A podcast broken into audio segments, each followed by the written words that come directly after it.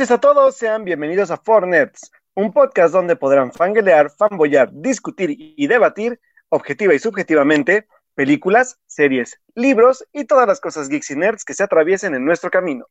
Yo soy Alberto Molina y como cada lunes se encuentra conmigo Edith Sánchez. Hola Edith, ¿cómo estás? Hola Alberto, muy buenas noches a todos nuestros escuchas y que ya están en el chat, atentos. Hola a Edgar y a Julián, que obviamente ya están ahí. Y pues qué emoción Alberto, porque cada día estamos más cerca del programa. Ya, estoy muy emocionada. Entonces. Ya sé, tenemos que irnos preparando muy bien porque estamos muy cerquita ya, muchachos. Ya estamos a nada, a nada. Y pues, obviamente, pues para prepararnos para el programa 100, estamos tratando de invitar a todas las personas que a ustedes les gusta oír de nuestros invitados y que los amamos y que hacen de este programa un mejor programa, obviamente.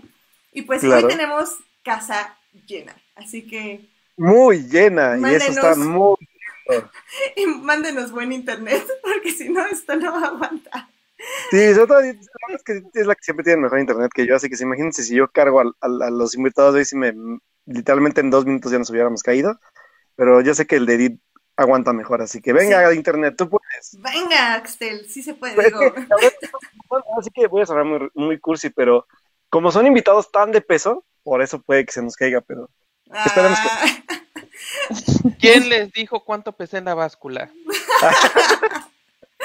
y bueno, ya estuvieron escuchando algunos de nuestros invitados. No quise evidenciar a nadie, no quise evidenciar Ay, luego, luego insultar a los invitados, Alberto. Bueno, bueno. No es cierto, no es cierto. Entonces, miren, vamos de los invitados más viejos a los invitados más nuevos, para que no se sientan mal de las edades. Toma, maltratamos mucho a nuestros invitados. No sé qué nos pasa el día de hoy. Sí, ya, ya, basta.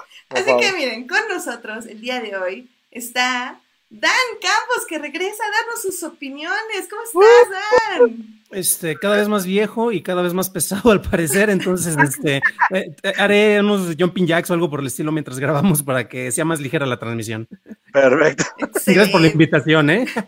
Gracias por venir, gracias por venir. También tenemos una gran invitada que han estado pidiendo una y otra y otra y otra vez y por fin la pudimos traer de nuevo. Así que hola Blanca, ¿cómo estás? Hola, bien contenta de estar aquí de regreso muchachos. Eh, tus fans van a morir en este instante. me van a infartar y me voy a sentir culpable. Exacto, exacto. Así que alguien mande una ambulancia a las respectivas casas porque Blanca es in the house. Y tenemos un nuevo invitado también que nos alegra muchísimo. Nos estamos trayendo a todo el elenco de Crónicas del Multiverso. ¡Yay! Con nosotros. ¡Yay! Exacto. Y con nosotros está por primera vez en Fornets Gabriel de Crónicas del Multiverso. Hola, ¿cómo estás? Mucho gusto. Ay, usted, ustedes seguro me conocen. Si alguien lo ha escuchado, me conocen como Escata aunque a pesar de lo que diga Falange, no soy tan gruñón como da a entender él de seguro. No, no, no, hasta, eso este, este, Falange se queja más de Héctor, así que no Ah, bueno, eso es bueno. de ti no, no, no, no se ha quejado en el podcast, así que tú no te preocupes, todo bien. eso es bueno, eso es bueno. Pues miren, tenemos súper casa llena, así que yo creo que vámonos en este momento con los momentos de la semana porque si no, este programa va a durar tres horas y ya saben que eso no se puede hacer aquí. Vámonos con los momentos de la semana. ¡Vámonos!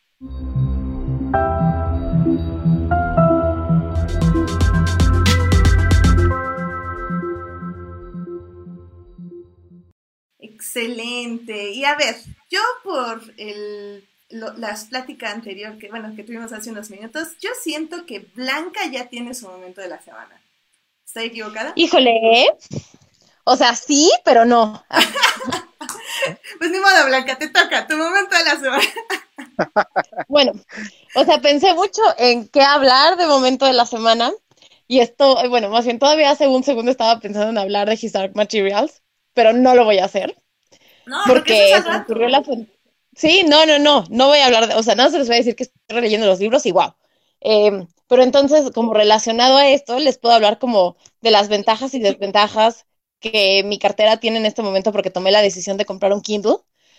Y Eh, este, y justo la razón por la que lo compré es porque quería volver a leer His Dark Materials y la edición que tenía, que fue la que leí a los 13 años, pues está muy destruida. O sea, lo siento, libros, yo los quiero mucho, pero a veces los destruyo.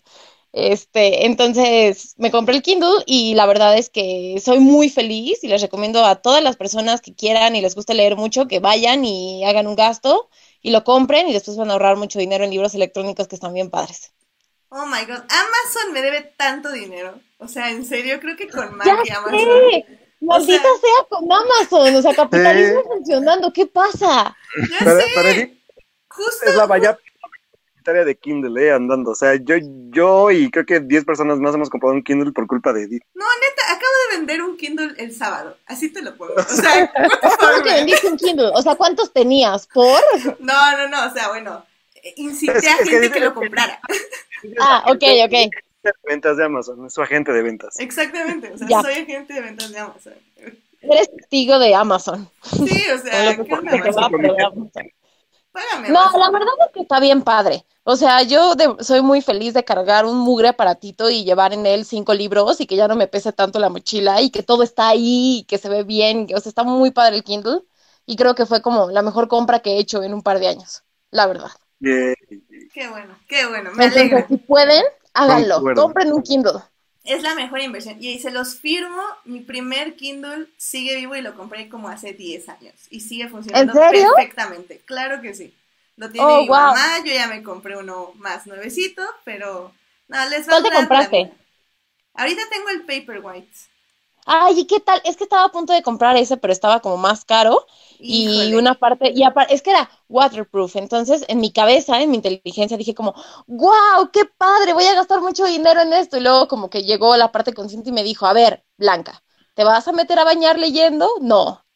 ¿Te vas a meter a la alberca en la medio de la ciudad leyendo? No. Entonces no gastes mil pesos más y compra el normal, no necesitas un waterproof. Pero es que el Paperwhite tiene luz, Blanca. Pero eso te lastima, ¿no? O sea, el chiste de No, Kindle es que... No, Blanca, tenías que hablar conmigo antes. ¿Por qué? ¿Por qué? Son, no, son, son luces LED alrededor y no lastiman. Es como si tuvieras un foco en el Kindle, hace cuenta. así es. Entonces, Ok, ok. No Ahora se tendrá que comprar otro, Edith. eh, te falta hacer tu labor de convencimiento. Ya tiene una opción para cuando sale de vacaciones a la playa. Y ahora le falta el que necesita para leer de noche. Exactamente, entonces yo digo que ese Blanca lo regales y te compres. el Oye, no, pero el que yo tengo, o sea, el que acabo de comprar, que es el normal, la generación 10, también puedo leer de noche. O sea, Ah, tampoco leer de noche, que vieran las ojeras que traigo en el trabajo porque me duermo a la una de la mañana leyendo His Dark Materials. Gracias. Ah, va, entonces, perfecto, compraste el bueno. Muy bien, Blanca, bien, Sí, buena no compra. era el Paperwhite, pero está bueno. Ah, excelente, muy bien, felicidades. Y les cuento la parte más bonita, le compré una funda que dice, no me molestes, estoy leyendo. ¡Ay! Ahora sí que foto o fake, quiero ver eso. Sí, sí, sí, les voy a mandar foto. Excelente. Pues Dan, dinos cuál fue tu momento de la semana. Ah, es que son tantos y tantos. No, este, bueno, este no tiene nada que ver con medios, libros o cosas por el estilo, pero es algo que me, con lo que me identifico y algo que me gustaría hacer en mi vida y creo que pasó ayer en Polonia. Concretamente, en un pequeño poblado que se llama Pajegno, pues no se supieron que hubo una- un cuate que estaba poquito borracho y agarró un tanque de guerra, un T-55 de la, de la era soviética, y pues eh, sus encargados le dijeron que lo moviera de un estacionamiento a otro y pues, se fue a dar la vuelta por el rol, se fue a dar el rol, perdón, ahí pues, eh, por el pueblo. Entonces imagínate a tu vecino todo borracho en un tanque de guerra. ¿Qué? Manches, y hay, hay video de eso, obviamente. Hay fotos, efectivamente, está muy padre. Digo, me identifico porque me encantaría hacerlo. Digo, no borracho. Lo detuvieron como hasta las 5 de la mañana, pero imagínense a la policía tratando de detenerlo. Pues no, se te va a echar encima y literalmente te pasa por encima si se te echa encima, ¿eh? No manches. ¡Qué loco! Suena como una buena meta en la vida. Sí, definitivamente. Definitivamente. Muy bien, pues Gabriel, ¿cuál es tu momento de la semana? Bueno, pues ahorita pensando rápido, yo creo que una cosa que yo agradezco mucho de las adaptaciones, incluyendo de las cosas que yo odio, es que permite la reedición a veces de libros que se vuelven difíciles de encontrar. Uno de esos libros fue, por ejemplo, el de La colina de Watership. No sé si, creo que muchos, no sé si habrán oído de una película llamada Watership Town. La famosa, es la famosa historia de los conejitos sangrientos, que se hizo muy famosa por ser una historia muy sangrienta que involucra conejitos y todo eso. Ah, ya sé cuál dices, claro, no la vi, pero ya sé cuál dices. Ajá, pues hace unos, pues no sé si sabrán que Netflix sacó una nueva adaptación por ahí de diciembre del año pasado. no? Ajá, una, una adaptación de una miniserie de creo que cinco capítulos, que yo la vi, me acuerdo que estaba bien, estaba bien, la animación estaba medio así, un poquito acartonada, tipo PlayStation 2, pero lo que realmente me emocionó fue pensar que efectivamente si llamaba lo suficientemente la atención, iban a sacar una reedición del libro. Y por fortuna, me acabo de ver que en efecto salió la reedición del libro.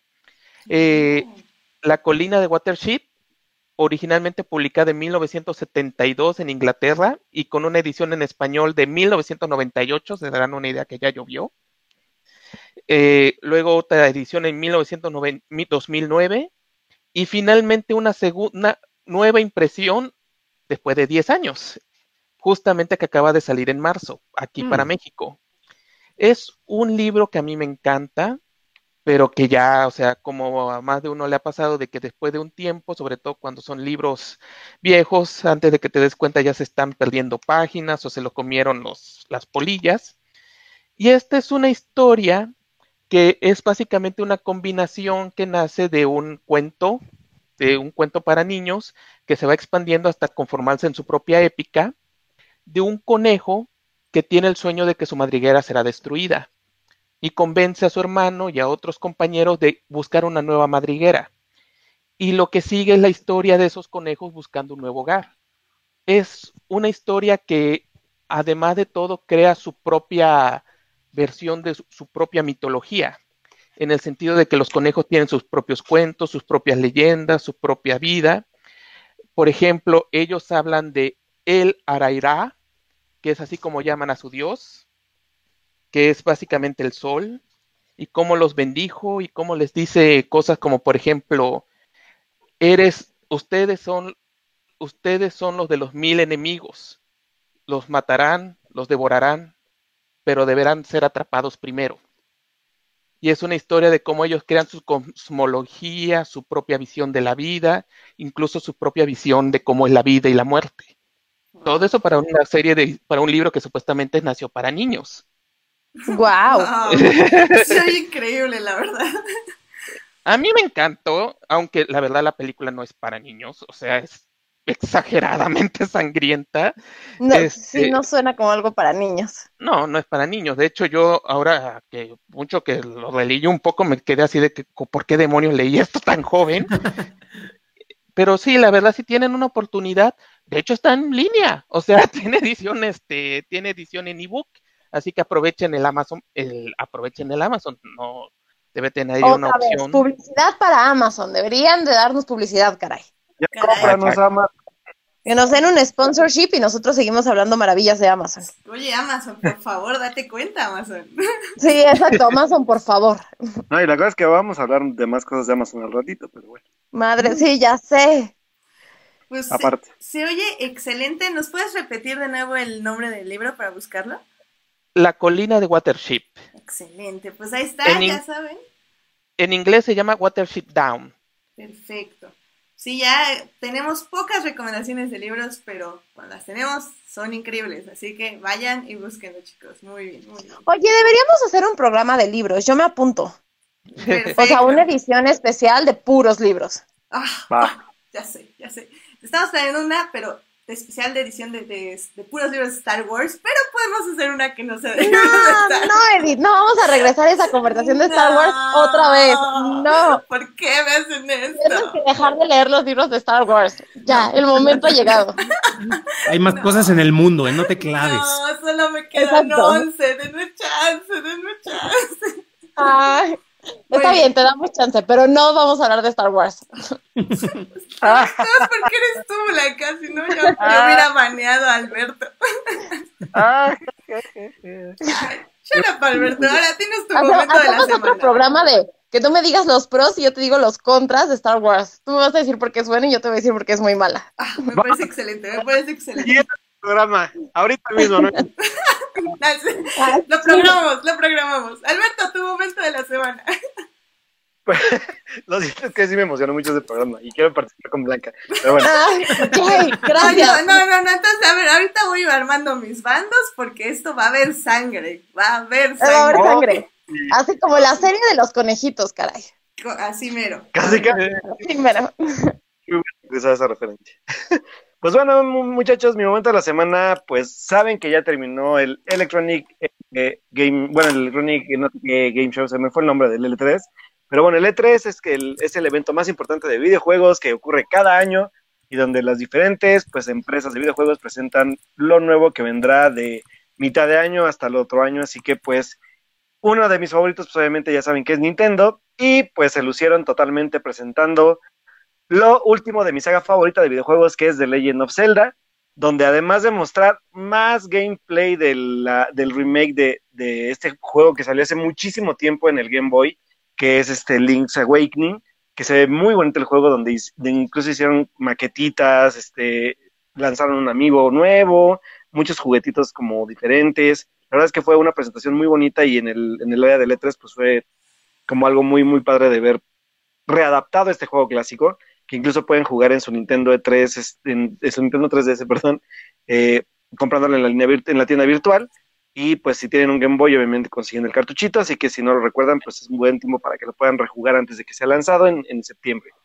Y la otra gran noticia de Zelda fue que pues este juego que, se, que fue lanzado tanto para Wii U como para Nintendo Switch, que fue Zelda eh, Breath of the Wild, pues resulta que va a tener su secuela para, pues esperemos que dentro de unos dos años que se desarrolle el juego. Pero fue toda una noticia porque no esperábamos un anuncio de un Zelda tan rápidamente. Aunque sí ya pasó un poco de tiempo de este juego al de ahora, pues la verdad es que sí nos emociona por lo menos a los fans que haya, haya una, una secuela, sobre todo que no es un juego totalmente aparte de lo que se había sacado, sino es una continuación de la historia que jugamos en, en el juego de Nintendo Switch.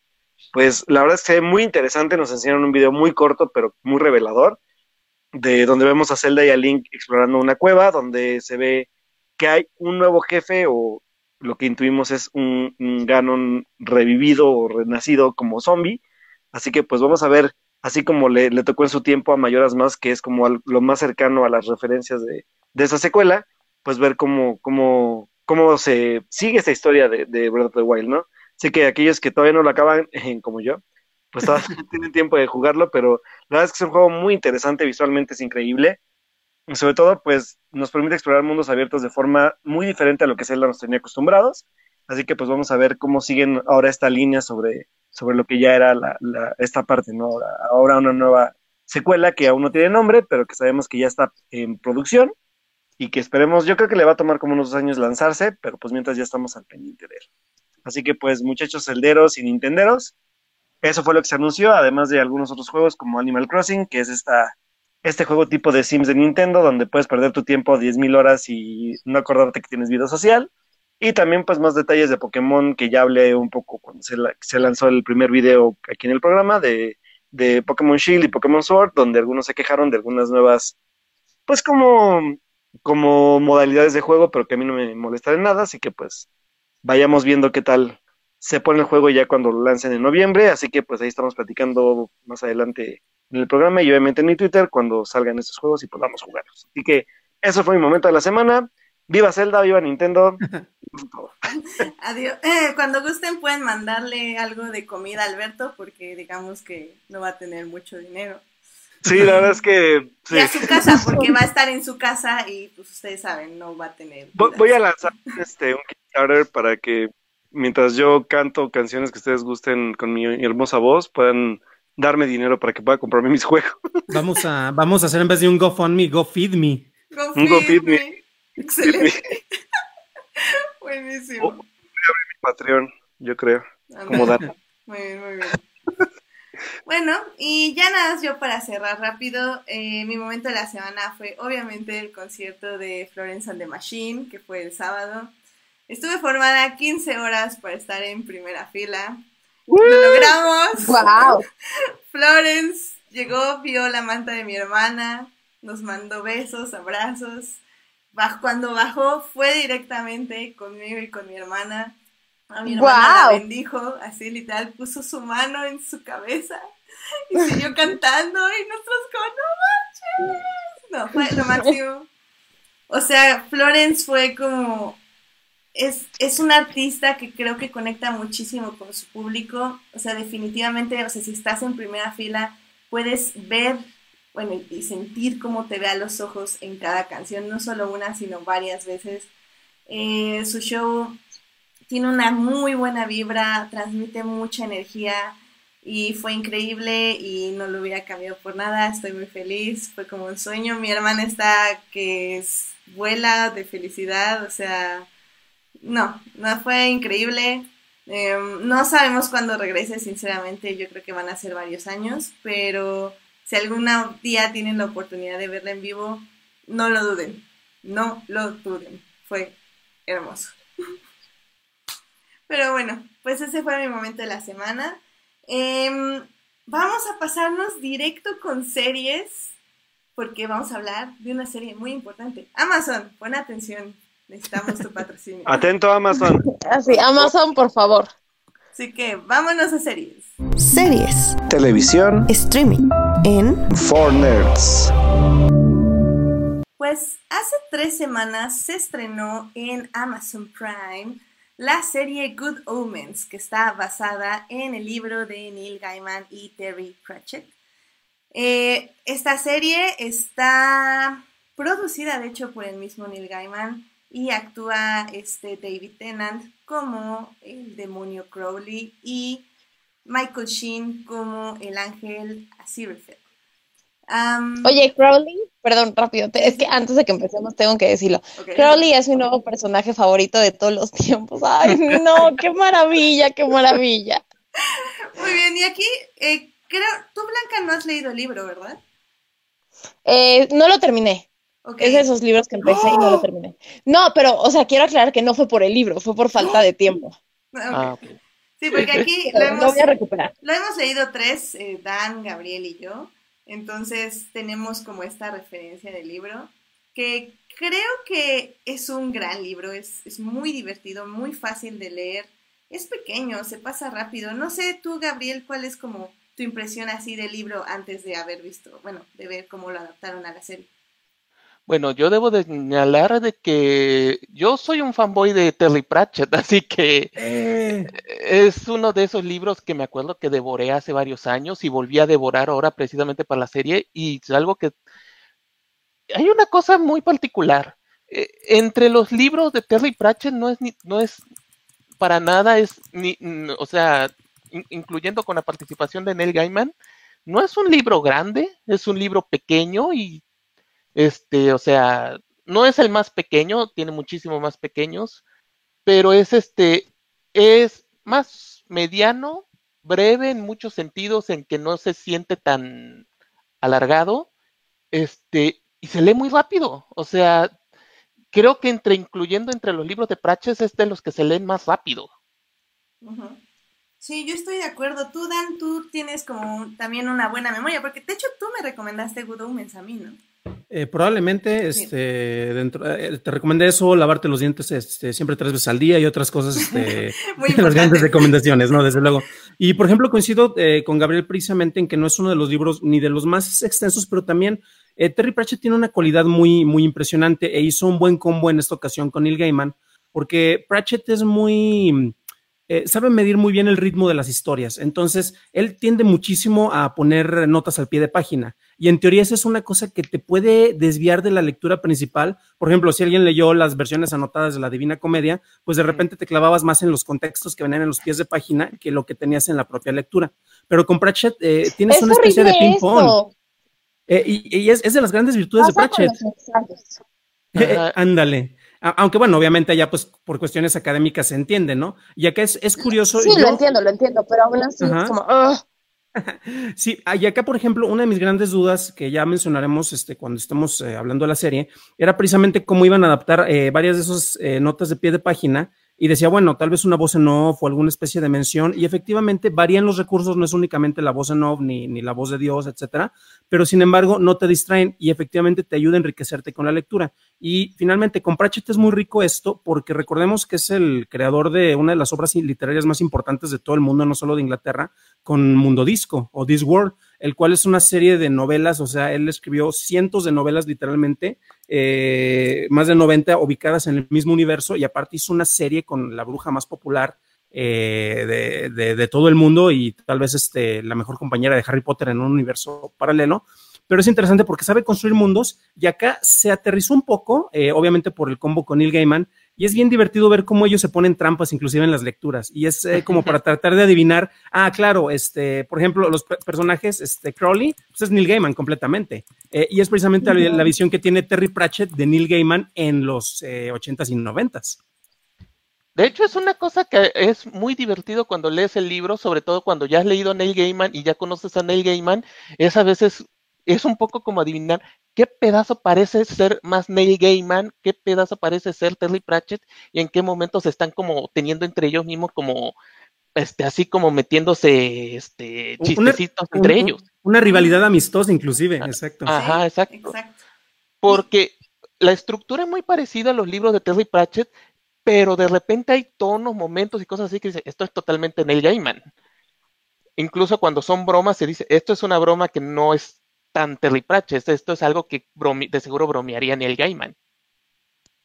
Claro, y justamente el, el, humor creo que a mí era lo que más me preocupaba en, en, cómo lo iban a adaptar, porque como sabemos el humor depende mucho del ritmo, y justamente en el libro está este ritmo que, que es como muy único, porque justamente es como ustedes están diciendo, o sea, vemos dos autores cómo están jugando entre ellos y cómo están jugando con sus propias formas de describir las cosas.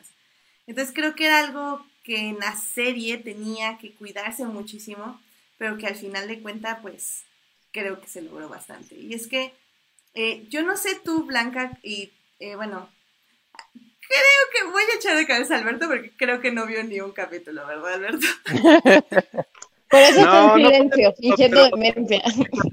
Quiero escucharlos hablar de la serie porque se me antoja muchísimo, sobre todo por ah, el elenco. Ay, está maravillosa, maravillosa. Y la verdad, planeo verla y bueno, déjenme acabo Chernobyl que me tiene muy traumado, pero ya cuando acabe voy, voy con Omens. Exactamente. De hecho, de hecho, Good Omen es un buen, este, un buen aperitivo después de Chernobyl. Perfecto, sí. gracias. O por... terapia, terapia más bien. Sí, para lo que tú quieras. Y ahora, ahora, que viene Dark, es un buen aperitivo para después de Dark. Va, perfecto, gracias por la sí, recomendación. Sí, definitivamente. Y es que tú, Blanca, habiendo leído pues una parte del libro, eh, tú no sé cómo sentiste la transición a la serie, o sea, en el que va el humor o el imaginario colectivo, porque creo yo el primer episodio de la serie es muy pesado en cuanto a información. O sea, nos bombardean de todo este universo y nos ponen como todas las reglas que, que estamos viendo ahí que después del primer episodio obviamente ya el, el, ritmo baja mucho en ese aspecto al menos, pero es porque obviamente justo nos están planteando el lugar y el universo. No sé tú cómo lo sentiste. Yo no lo sentí tan pesado, o sea, de hecho me pareció bastante divertido desde el principio, eh, sin tirar spoilers, pero me pareció como un poquito más pesado el capítulo que dedica la mitad a la relación entre Crowley y, no, y Crowley bueno. Ah, pero eso es buenísimo, el, no, el capítulo 3. O sea, no, no, no, es que lo he visto en partes como 20 veces. Lo sentí un poco más pesado en términos de información que el primer capítulo, no, o sea, me encantó y lo disfruté muchísimo, pero creo que sentí yo más pesada la información de los personajes que en el primer capítulo.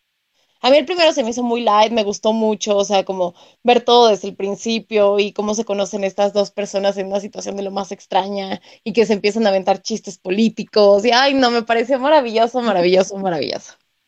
Claro, sobre todo porque creo que un poco el, este éxito de dinámica se debe a sus dos actores, ¿no? A, a David Tennant y a Michael Totalmente. Sheen. La química que tienen es impresionante. Y, por ejemplo, lo que mencionaba Blanca es curioso porque es el episodio, ¿crees, cre el episodio 3, creo, eh, El donde tres, vemos eh, los, los orígenes. Y curiosamente eso no viene en la novela. Se creó completamente para rellenar algo que a nivel narrativo era puro plot y que decidieron este, pues, darle un acercamiento porque en, a ese, en ese punto en la novela ellos no aparecían Entonces fue, oye, tengo mis dos protagonistas, ¿cómo es posible que no van a estar aquí?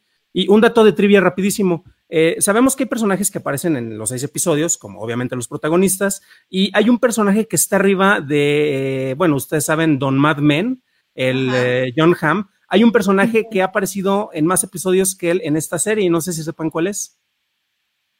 O sea, de, lo- de los seis episodios, eh. John Hamm aparece en, en cuatro, no, en cinco, y hay alguien que aparece, además de los protagonistas, en seis, y le ganan los créditos a John Hamm. Ah, caray. Es el perro. ah, Sí, de hecho. Ay, lo amo. ah, muy bonito, muy bonito. Y, y es que sí, o sea, realmente, o sea, Good Omens creo que, o sea, como siempre, obviamente el libro siempre va a tener más información que la serie. Claro. pero realmente siento que aquí fue una muy buena adaptación.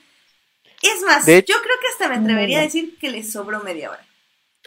Mira, una cosa muy rara que tiene esta serie es que es, es una adaptación casi literal, o sea, Ujú. el 80, 80% de la novela está ahí en el libro y todo lo demás es agregado.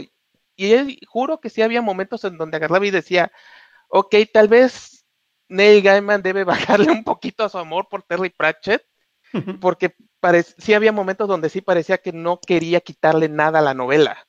Entonces, hay momentos que realmente pareciera que lo único que no puso eran las cosas que de plano sí ya no sabía ni cómo adaptar, o que ya de plano le ganó el tiempo. Y, y lo digo como alguien bien fanboyesco que no quiere perder ni una sola palabra de, de Pratchett o de propio Gaiman, pero sí había momentos en donde hasta me asustaba cuán literal era la adaptación en varios momentos. Por Pero eso, para mí, padre. no digo O que sea, sea malo. personalmente creo que una de las cosas muy cool de esta serie es justo eso, ¿no? Que realmente está tomando el material tal y como es y lo está poniendo, y eso no le quita la esencia, porque luego pasan muchas adaptaciones que les, les quitas la esencia al libro, porque yo entiendo que hay cosas que son difíciles de adaptar, pero aún así como que en el momento en el que pasas de un medio a otro medio, muchos autores se brincan muchas cosas y no es lo mismo. Sí, Y y creo que este- aquí no. Y eso está No, muy el- padre. Es que este caso, hasta eso, la cuestión literal es hasta en mucho sentido comprensible, porque esta miniserie es una carta de amor de Neil Gaiman a Terry Pratchett. Es en todo sentido de la palabra una manera de decir, querido amigo, eh, no tengo otra manera ma- que decirte cómo te extraño más que mostrando tu mundo con la mayor cantidad de vida posible. Y es en ese sentido que aunque sí puedo decirle que es a veces hasta un por momentos excesivamente literal, yo disfruté cada momento. La única cosa que tal vez, la única cosa que tal vez me quitó un poco fue esa sensación de sorpresa de que pues como es muy así, ya sabes qué va a seguir después si ya leíste el libro. Ya después es, te- me di cuenta que en realidad tampoco es malo porque te retroalimentas. Por un lado tienes la información que te da la serie y por otro lado tienes la información que te da el libro. Es como una manera de tener la, la historia lo más completa posible. Que ahí complementando un poco lo que dice Gabriel, eh, también hay que entender el, el proceso que tuvo de producción esta serie. Originalmente se iba a adaptar Mm. para la BBC y, por ejemplo, ya cuando finalmente se vio como que la luz verde más por el lado de Amazon, fue cuando falleció Pratchett, concretamente. Entonces, eh, literalmente, eh, Neil Gaiman fue a verlo antes de morir, cuando estaba ya tal, tal cual comatoso. Recordemos que falleció por eh, consecuencias del Alzheimer, pero precisamente eso se nota que tenía una mayor carga psicológica y de ahí el, el- el manejo que tiene. Y otra cuestión, no únicamente la carta de amor, porque la historia es bien bonita porque es una historia romántica y no porque sea una relación amorosa en sí, o tal vez sí amorosa porque es el amor de los dos personajes principales y la relación de ellos dos, cómo se va desarrollando y cómo a final de cuentas son inseparables, pero más que nada tienen un respeto. Y es lo que ocurre tanto por los mismos autores. O sea, es, es una relación de amor. O sea, no, Sí, no, le, sí, de- sí, no le demos rollo. no, definitivamente eh, creo que de hecho sus, sus actores, o al menos Michael Sheen, él, él confiesa en una entrevista que hasta se metió a leer este fanfiction eh, de justamente No. cómo Aziraphale amaba a Crowley y según él, él dice que para él Aziraphale se enamora de Crowley justo cuando rescata sus libros cuando destruye la iglesia y los salva de los nazis. O sea, dice que ahí él lo interpretó como el momento donde él se enamora de Crowley, de lo cual me parece muy interesante. Y también, Ay, qué bonito. si lo ven del lado... Voy a llorar. y si lo ven del lado así, este, eh, pues de la comunidad, se puede decir que también es una representación de una relación eh, asexual o eh, aromática, ¿se dice? No sé si lo sepan. ¿Aromática? ¿No? ¿Sí? Es, No sé. es, es asexual. Asexual. Más bien, ajá. Sí. Ajá. Entonces, este, ah, es, es- es muy interesante eso y me gusta mucho cómo los dos actores decidieron interpretarlo definitivamente. Lo hace Y de- maravillosamente bien. De hecho, para mí era la, dinámica que tenían, parecía una pareja de casados que ya tenían como 50 años juntos y ya sabían que, que se están molestando mucho tiempo, ya saben lo que le molesta al otro, pero a la hora de la comida, a la hora de los aniversarios son muy románticos así. Oh, Totalmente, totalmente. Es una relación maravillosa la que tienen los dos. O sea, a mí me daba mucha risa y mucha ternura al mismo tiempo y me encantaron, los amé. Sí, son un- Y lo que me gustó mucho es que, a pesar, no sé tú, Dan, si tengas más datos del presupuesto, pero siento que no había mucho, pero que aún así lograron sacar lo mejor con ello. O sea, no, Eh. los efectos no son los mejores, pero no se ven mal. O sea, creo que supieron cuidar muy bien la estética en toda la serie. Hay, hay cosas que se suprimieron definitivamente. Hay dos, eh, hay un momento y una y un arco, bueno, no es arco narrativo, pero un subplot que se, se eliminaron completamente. Eh, uno de ellos es en la, en la fiesta de Warlock, en la fiesta de cumpleaños donde cierto ángel se tiene que disfrazar de maguito. Este, en, la, en- la novela, es- este, sí, no, no dije en qué momento. Eh, y, y lo que sigue sí va a ser spoiler. Bueno, no tanto, porque no pasa en la, en, en- en la serie. Eh, el punto es que hay un momento en el cual eh, hay un policía que pierde la pistola y un personaje toma la pistola y le dispara concretamente al, al mago farsante o al ángel y este, alguien, se, alguien va a salvarlo. Esto no ocurre concretamente porque no sabían cómo resolverlo eh, en manejo de presupuesto. Igual dices, pues es un CGI, algo de stunts, pero también tenés presión de tiempo. Y otro que es eh, algo por lo que siempre voy a reclamar, en el presupuesto original sí había ocho jinetes del apocalipsis y nos dejaron solo con cuatro. Yo exijo que regrese Grebus Bodily Harm, que regrese Cruelty to Animals, que regrese Really Cool People y también Trading in Dog Shit, que antes se conocía como All Foreigners, especially the French, que también antes era conocido como Things Not Working Properly, even after you have given them a God Thumping, y nunca se le conoció como No Alcohol Lager, y brevemente se le conoció como Embarrassing Personal Problems, y finalmente se le conoció como People Covered in Fish. Y sí, lo leí, pero es que vale la pena. Sí, la verdad están muy padres. Creo que, eh, creo que te lo mencioné en alguna conversación, pero creo que estuvo bien eliminarlos porque tal eran- vez ese tipo de humor ya era como too much, ¿sabes? No, y, y O sea, efectivamente... en sí la serie es too much. Sí, Entonces, pero eso sí, era un- Y, too y era de lo que era más fácil como de cortar, porque aparte, eh, ¿qué es lo que pasaba con ellos en el desenlace? Pues no, no eran relevantes, o sea, Exacto. eran divertidos. Hasta ahí. Era, es lo que iba a decir, son personajes divertidos, pero que sí se podían cortar con mucha facilidad. Realmente, contener a los cuatro jinetes, y eso sí debo decirlo, me gustó el diseño de los cuatro jinetes. Sí. Le atinaron a la versión de la muerte, pero me gustó sobre todo su versión de contaminación.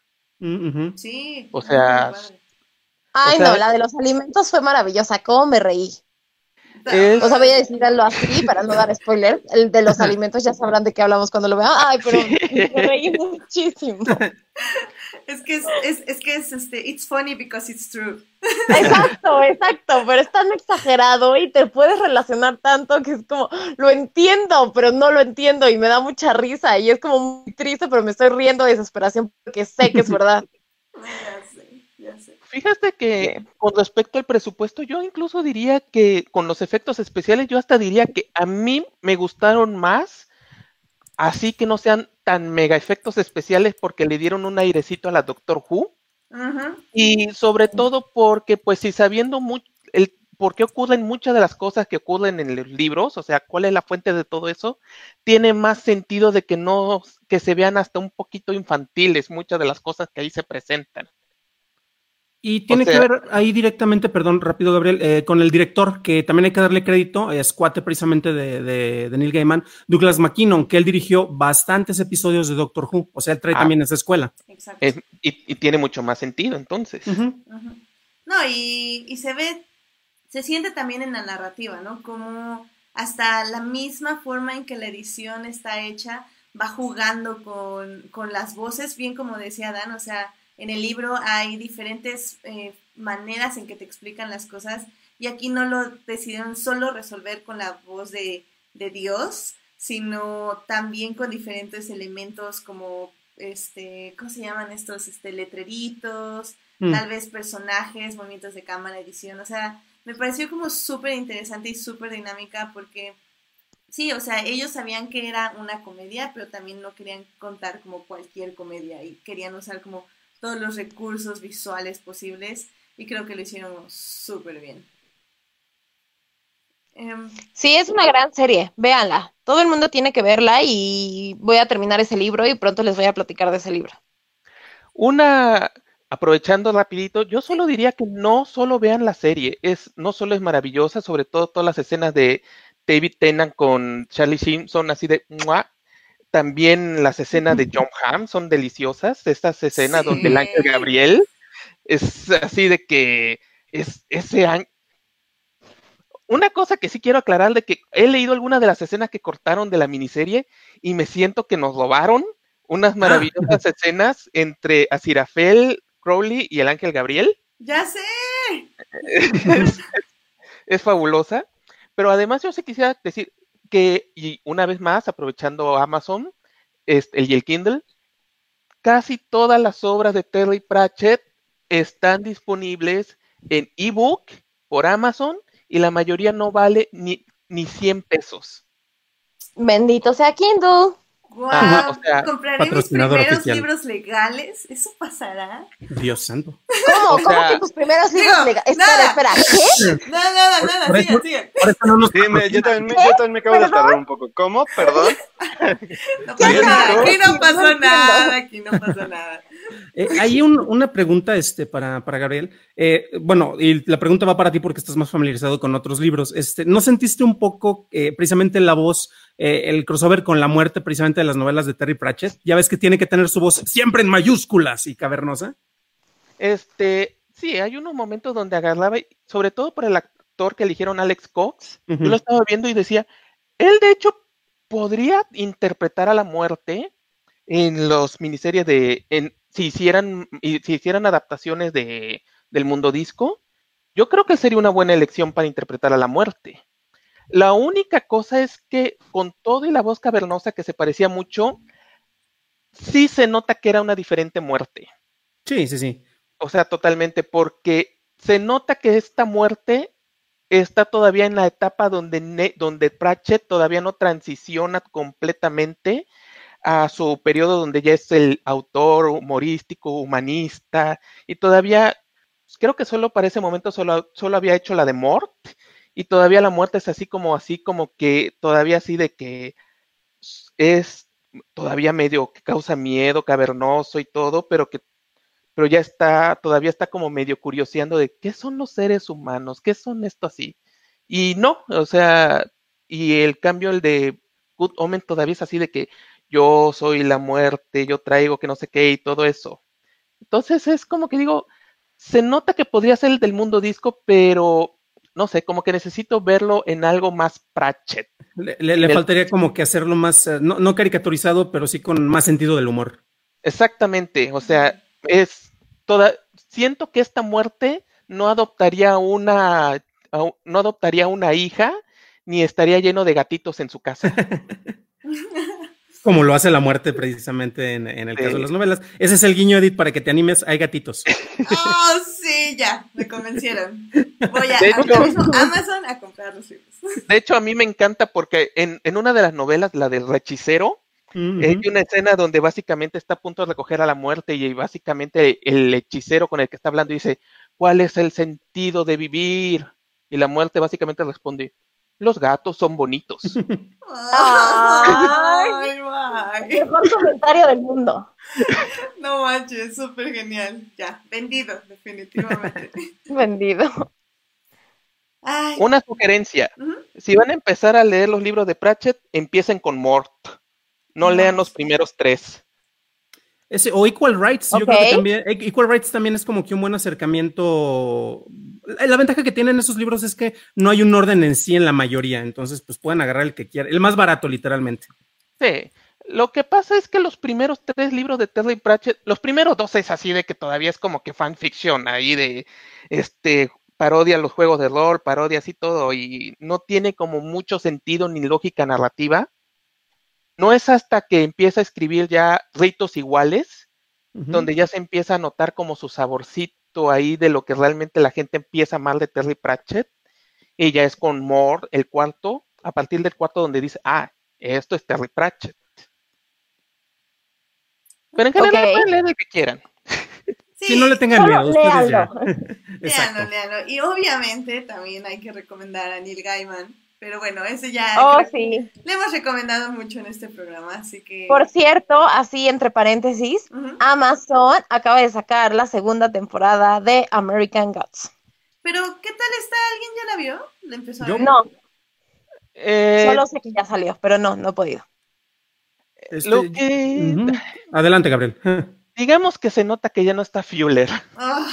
O sea, eso no es bueno. Es que eh, un detalle ahí eh, y complementando, por ejemplo, eh, si regresando ligeramente a Good Omens, literalmente es como una obra de la prepa de Neil Gaiman y sus amigos. Este, porque todos son sus amigos, tal cual, los megacastings y todos este, son sus cuates. Y Claro. en comparación acá, al momento que sale Fuller, efectivamente, pues sabemos que perdemos a personajes del casting. La historia avanza con muy buen ritmo, pero sin embargo es, es otro tipo de voz. Y es curioso porque a final de cuentas, eh, en Good Omens, Neil Gaiman es showrunner, eh, acompañado por el director que mencionaba hace rato, mientras que acá estuvo que- como que queriendo poner orden. Recordemos que pues Fuller Ajá. tiene una voz muy característica Sí. eh, que tristemente, tristemente digo porque no pudo continuar, jugaba muy bien con la visión de Gaiman y al momento de perderlo, sigues teniendo una obra muy competente, pero pues se perdió como que un ingrediente ahí. Pero vale la pena, ¿eh? o sea, no le tengan miedo, yo creo que se enfoca un poquito más en la onda épica eh, que, que que en la otros factores. mitológica, supongo. Eh, mm, sí, o sea, sí sigue teniendo, pero pues digamos que ahora ya tienes confrontaciones un poquito más eh, serias. Ay, Es que la primera es muy buena. No, y es que Fuller es como nuestro Guillermo del Toro, o sea, está en todo y está en nada, maldita sea. Ya. Y no está Mira. haciendo Entonces, Hannibal es la- temporada 4, ya, ahora. ¡Ah! Lo, lo más triste que yo diría de Brian Fuller es que es el tipo de showrunner que nunca le he visto terminar una serie.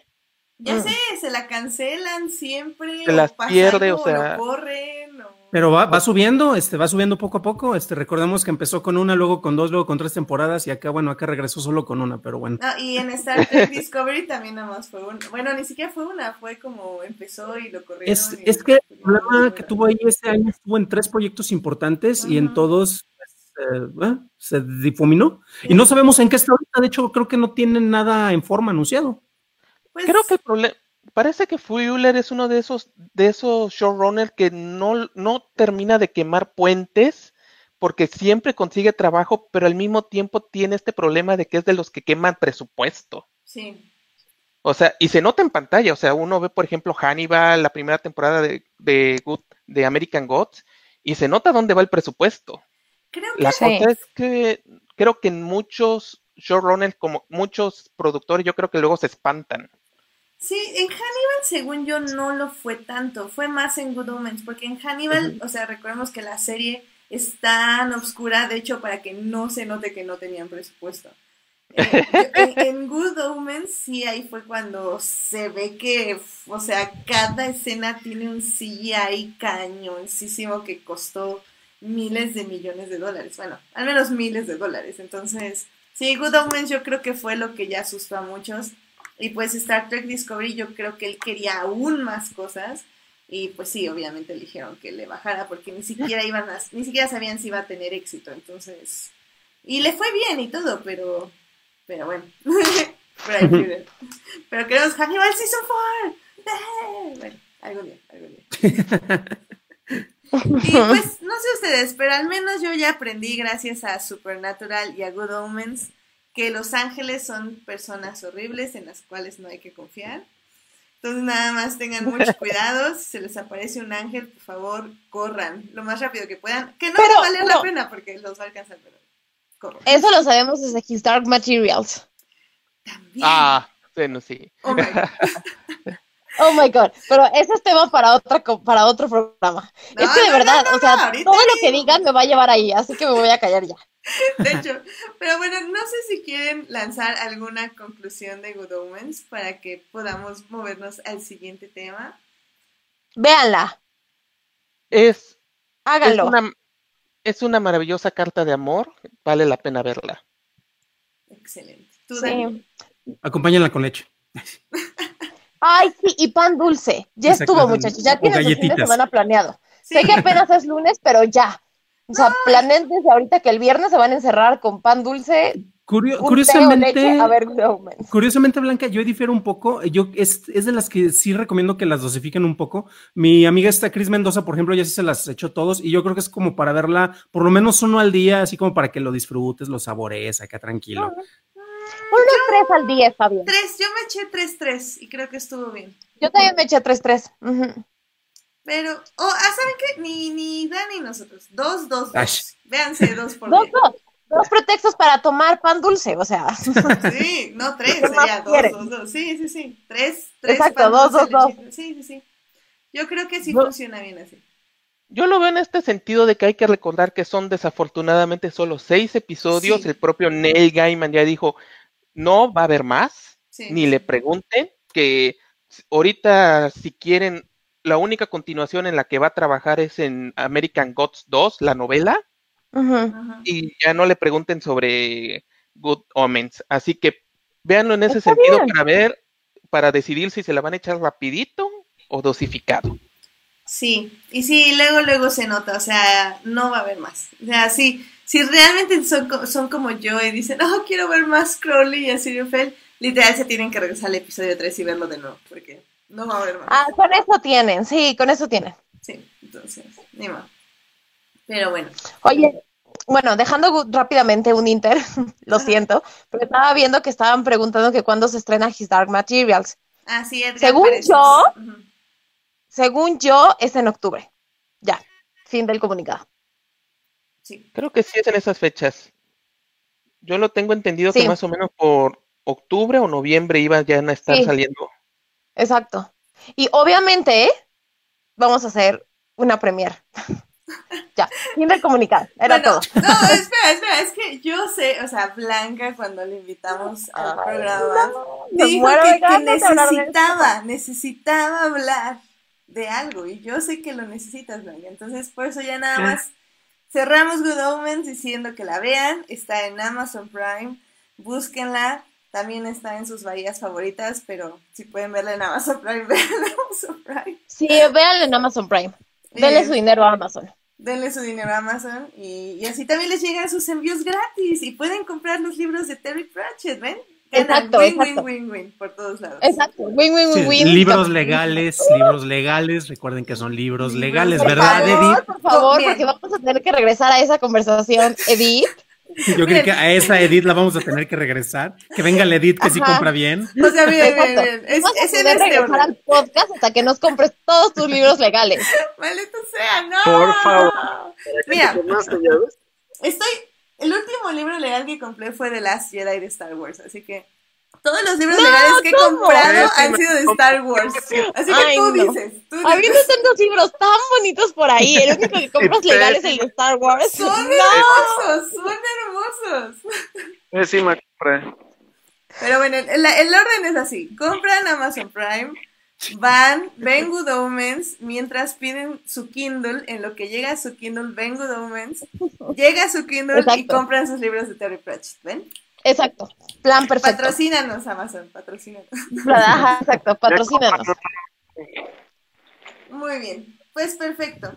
Em, Dan, yo no, no sé si te quieres quedar otro ratito con nosotros. Eh, desafortunadamente, eh, ya es, eh, tú sabes que mi conexión se convierte en calabaza, yo me convierto en, en ratón de, de cocina. Ah, no, espérame, eso es de como de cuento de Disney. Pero le- les agradezco muchísimo la invitación, Alberto Edith, y desde luego un placer estar platicando tanto con Gabriel como con Blanca. Y pues ahí los estuvimos leyendo en los comentarios. Este, ojalá eh, lleguen exitosamente al episodio número 100, estoy seguro que sí va a ser. Y pues es un honor estar con ustedes en estos episodios que me han invitado. Ah, Sí, muchas, muchas gracias, gracias. Dan. Cuídate mucho y pues gracias por venir. Un Gracias. abrazote. Adiós. Bye. Bye. Muy bien, pues Blanca, tú querías hablar de un tema y resulta que Gabriel es muy, muy, muy fan de ese tema. Así que dinos, ¿qué necesitabas sacar de tu ser? Eh, estamos hablando de una película, No, ¿correcto? no, no, no, no, no, no. Estábamos hablando de un autor. Estábamos hablando de un autor, de un autor de Philip Pullman. Sí. Ay, no, no, no, es que no puedo con ese señor. O sea, ¿en qué momento, en qué momento de mi vida Tolkien pasó a segundo lugar? No, no entiendo qué pasa. Qué fuerte declaración. Ah, Jesus. Sí, De hecho, sí. Me sonó demasiado fuerte, la verdad. La verdad que sí. Es, O sea, bueno, ahí se van, uno uno, pero la verdad es que, o sea, estoy que no puedo creer lo maravillosos que son los libros de Dark Materials. Es la segunda vez que los leo.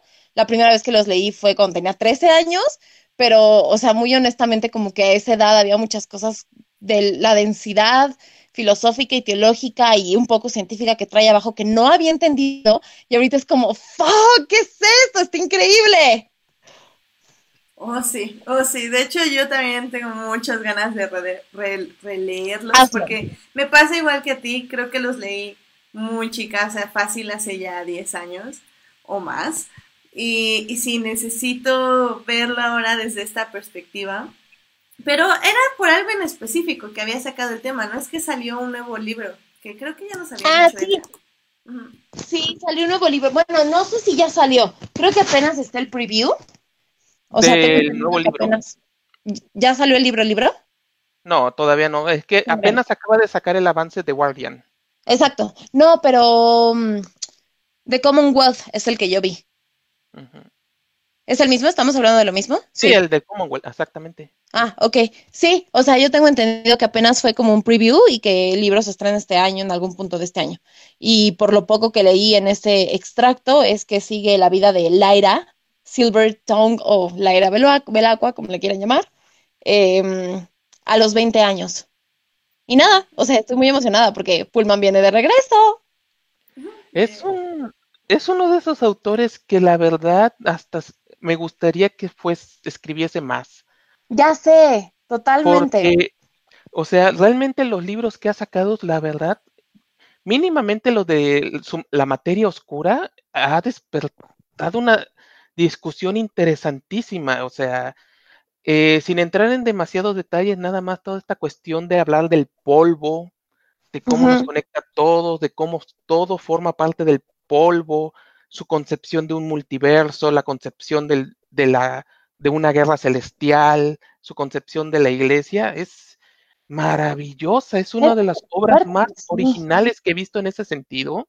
Totalmente. Ajá, o sea, es, y, y lo más sorprendente es que, o sea, dando una releída rápida, porque la verdad yo también los leí hace ya 10 años, y me dije que no voy a comprar estos nuevos libros hasta que estén todos, porque ya me han golpeado muy feo la cuestión de la espera, con otros autores cuyo nombre no voy a mencionar.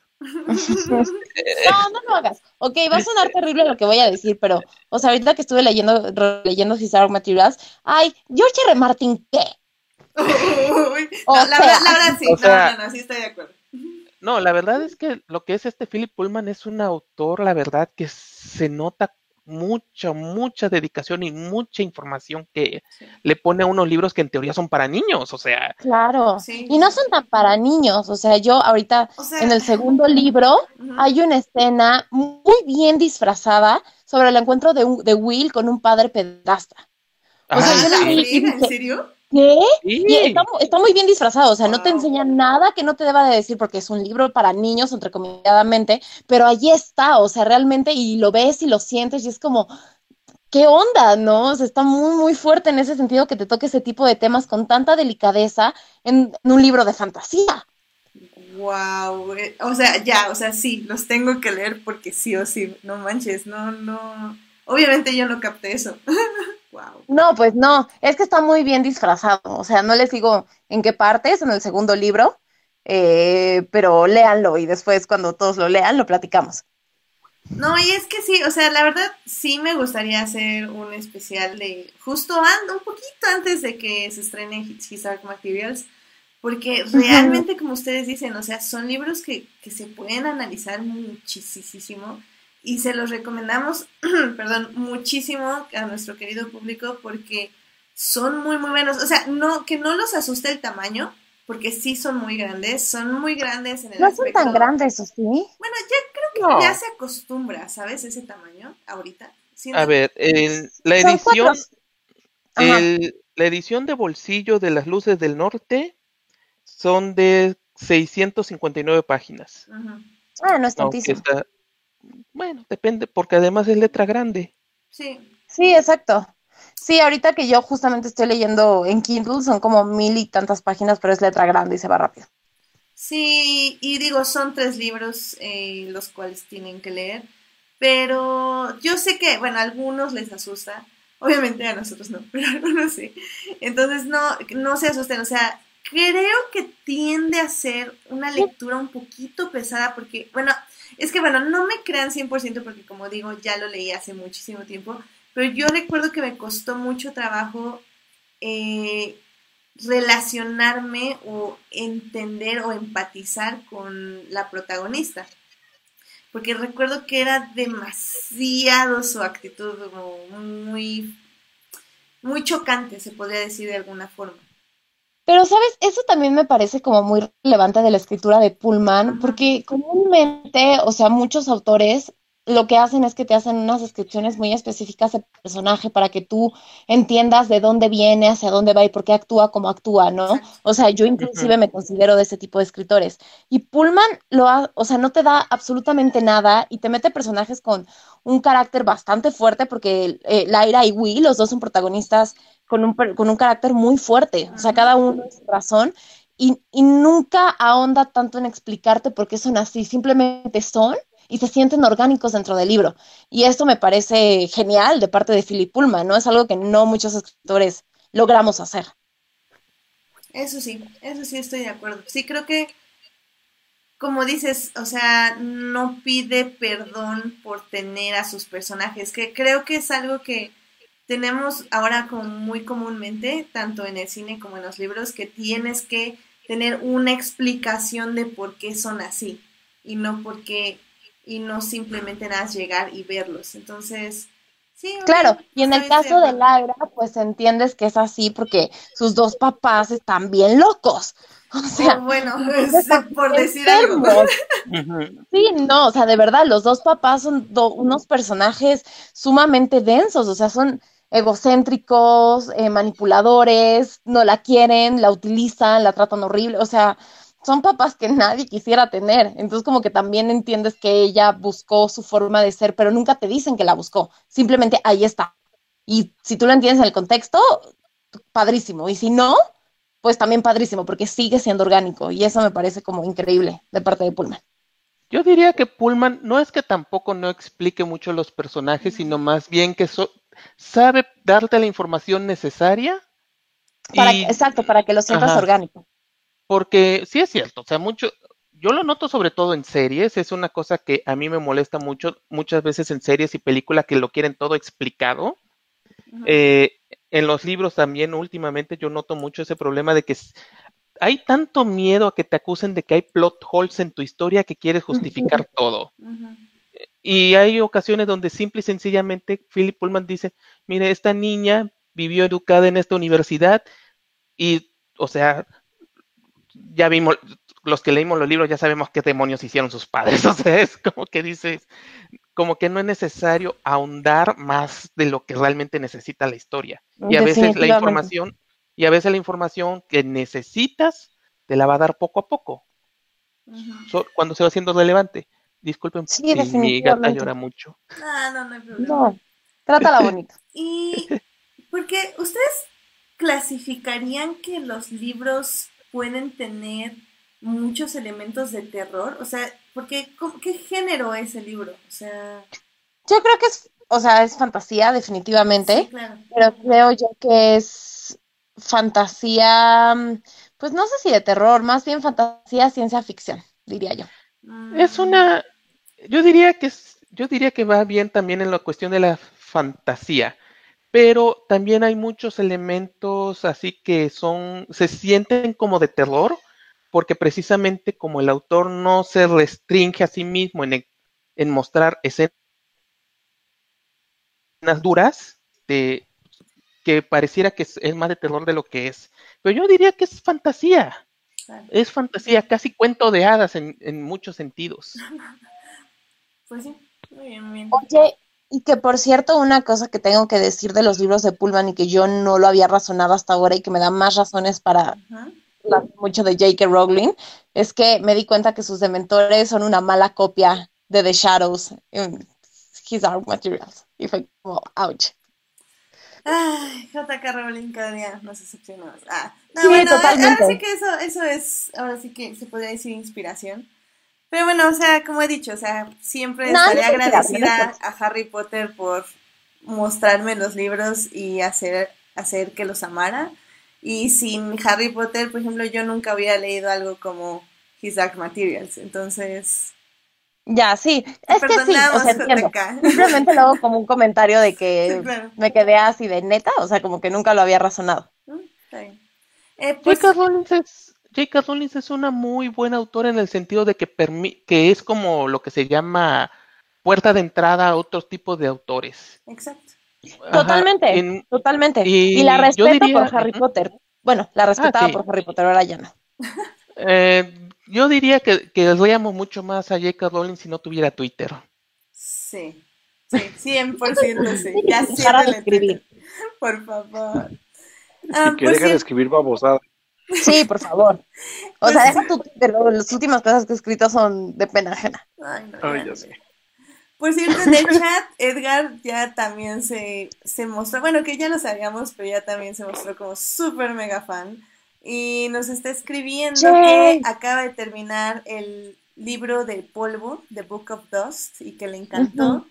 Eh, que ya va por la cuarta relectura de His Dark Materials, que Wow. Dice, yo creo que es el equivalente a Teo de Narnia y que nos leamos y nos leamos eh, su libro sobre la escritura de, de Diamonds y, y otras cosas.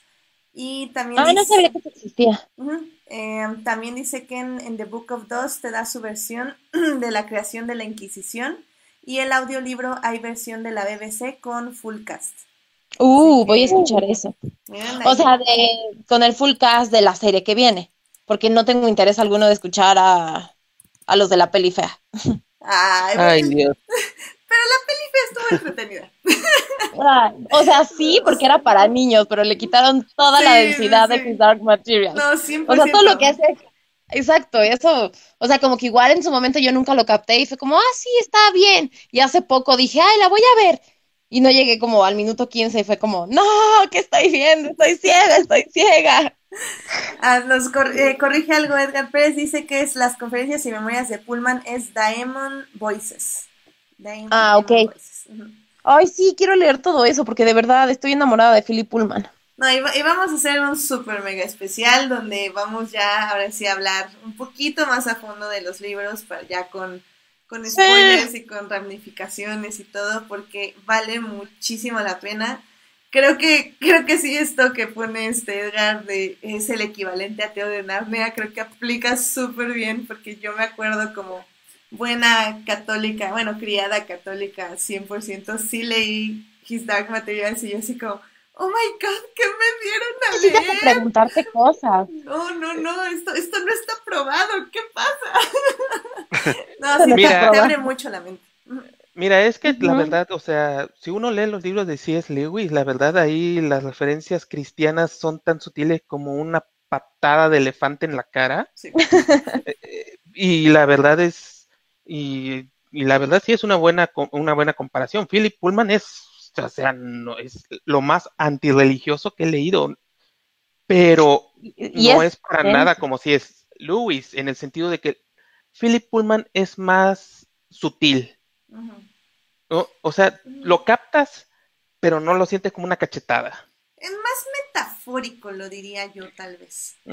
Porque, Sí. porque es- no es sutil, o sea, está ahí y está muy claro. El punto es que usa metáforas, siento yo. Bueno, eso sí. Sobre No, pero yo creo que sí es bien importante para los niños, adolescentes y para los adultos leer esta novela porque justo hace eso, ¿sabes? Te hace plantearte muchas cosas y agarra lo que llamaríamos los status quo y los destruye así frente a ti Y, este, y eso me parece muy relevante, sobre todo en nuestra época, aunque quizá muchos de nosotros ya no estemos directamente relacionados con la religión como lo estuvieron nuestros padres o demás, creo que no solamente maneja términos de religión, ¿no? Sino eh, las cuestiones de género que vienen con los libros, los mitos, eh, la relación entre padre e hijo, entre hombre mujer, entre bruja hombre, o sea, tiene como muchas pequeñas cosas que son muy interesantes de analizar y que lo hace de una forma muy elegante y lo hace sin guardarse absolutamente nada. O sea, no Yo hay diría- censura en los libros de Philip Pullman. Yo creo que uno de los, y uno de los libros más interesantes que he leído es, es el tercero, la del el Catalejo. El, el tercer libro, todas las tomas finales, toda cómo se ve la conclusión de la saga, es bastante hermosa. Incluso Sí. cuando básicamente es, creo que es una de las, es uno de los textos más antirreligiosos que he leído, el tercero sobre todo, Pero es hermoso, o sea, es hermoso lo que describen ahí. Creo que toda la, la interacción final de la era con Will, o sea, Te rompe el es, corazón. es algo que nunca se me va a olvidar. O sea, creo que en el momento ni siquiera lo entendí como 100% bien. O sea, en el aspecto de, de como qué significaba, pero es una escena que he ido repasando conforme a los años y que sin leer el libro la he, he ido reinterpretando. O sea, de esa manera se te queda. O sea, no sé, es, es muy hermosa, ¿no? Muy fuerte. Deja que veamos eso en pantalla y va a ser con helado y Kleenex. Oh, pues sí lo hacen bien. Ojalá. Ojalá que Oh, sí se haga No, bien. más les vale. Si no, quemo HBO. Ya. Estoy harta de HBO. Sí. Ay, Mira, yo soy de los que defiende mucho a HBO, sobre todo su catálogo viejo. Yo soy de la idea de que no hay, no hay televisión actual sin HBO, pero la verdad que sí le echen ganas con su materia oscura. ay, y tiene buen Sí, cast, porque tiene si hacen lo que pasó con Game of Thrones, me doy, me doy. Ahí sí me voy a enojar muchísimo. O sea, me enojé en Game of Thrones, pero fue un enojo superable. Si arruinan His Dark Materials, ahí sí me voy a enojar muchísimo. Eh, eh, eh, tenemos buen cast, entonces vamos por buen camino. Tenemos un super cast. O Sí. sea, un super, super cast. Pero espero que. Y yo sé que es HBO y que no se van a guardar nada, ¿no? O sea, que en el tema de la censura podemos estar tranquilos. Están buscando su siguiente Game of Thrones, que no va a ser His Dark Materials, No, pero no, no va a ser. puede darles un buen público. Creo. Ojalá, ojalá, porque es una historia que creo que merece la pena nuestro tiempo y merece la pena ser contada de una forma correcta. Amén. Muy bien, pues vámonos a cine para que Alberto regrese con nosotros. vámonos. Necesitamos hablar de una película en particular. Yes. Yes, vámonos. Ahora, películas, Cine. cartelera comercial en. Muy bien, pues Alberto, ¿quieres presentar la película de la que vamos a hablar? Pues ya sé que vamos un poco atrasados, muchachos, en presentar la película, pero creo que era necesario hablar de ella, sobre todo por estas comparaciones que tenemos que hacer sobre cierta película con esta película. Y pues bueno, hoy de esta película biográfica sobre uno de los cantarte- cantantes este, británicos más populares, sobre todo más importantes de, de, a lo mejor no de nuestros tiempos, pero sí ya de, de los ochentas por ahí, que es a final de cuentas nuestro queridísimo Elton John y que pues vamos a hablar exactamente y específicamente de Rocketman, que pues es Sí. literalmente, le- le- le- de- literalmente la película biográfica, así como lo hiciera este, pues hace, fue el año pasado, ¿no? Fue este, Bohemian Rhapsody con, con este, eh, ay, con, con Freddie Mercury, perdón, se fue el nombre. Y este, ¿y por qué? Porque hablamos también de comparaciones, a lo mejor.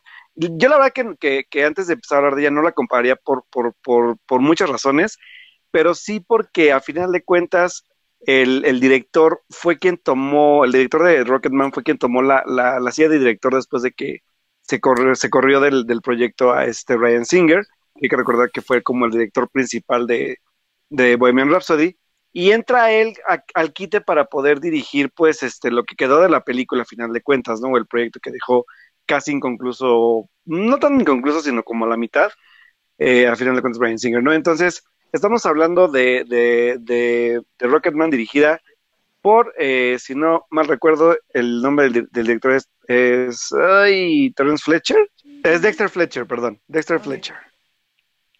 Eh, y bueno, Dexter Fletcher se avienta una película que ya se nos había advertido desde la, desde la parte promocional de Rocketman que iba a ser como una, una fantasía, una biopic hecha con fantasía, así como al estilo de, de, su, de su personaje tal cual, que ya sabemos que Elton John es un personaje muy estrafalario, pero que a la vez también ha sido muy icónico por no solo su, sus atuendos, sino también por sus canciones y sino también por su presencia en, la, en, la, en el aspecto mediático en Inglaterra y a nivel mundial con su música. Y pues extrañamente, la verdad es que la película pues es toda una fantasía musical y pues bueno, a final de cuentas trata de eso, desde los, desde los inicios de, de Elton John en su infancia, de cómo descubre su talento para la música y cómo avanza pues obviamente hasta crecer en uno de los artistas más importantes de, de pues de, de toda una generación y que lo más, más interesante de la historia es que es contado desde los mismos demonios del personaje. Mm, o sea, creo que es algo en lo que para mí falló por completo totalmente Bohemian Rhapsody. Y aquí utilizan al personaje desde su desde una, una un, relato de primera persona para poder contar sus demonios, sus vivencias y su crecimiento como artista, que es en una, pues literalmente en una terapia de, de adicciones, ¿no?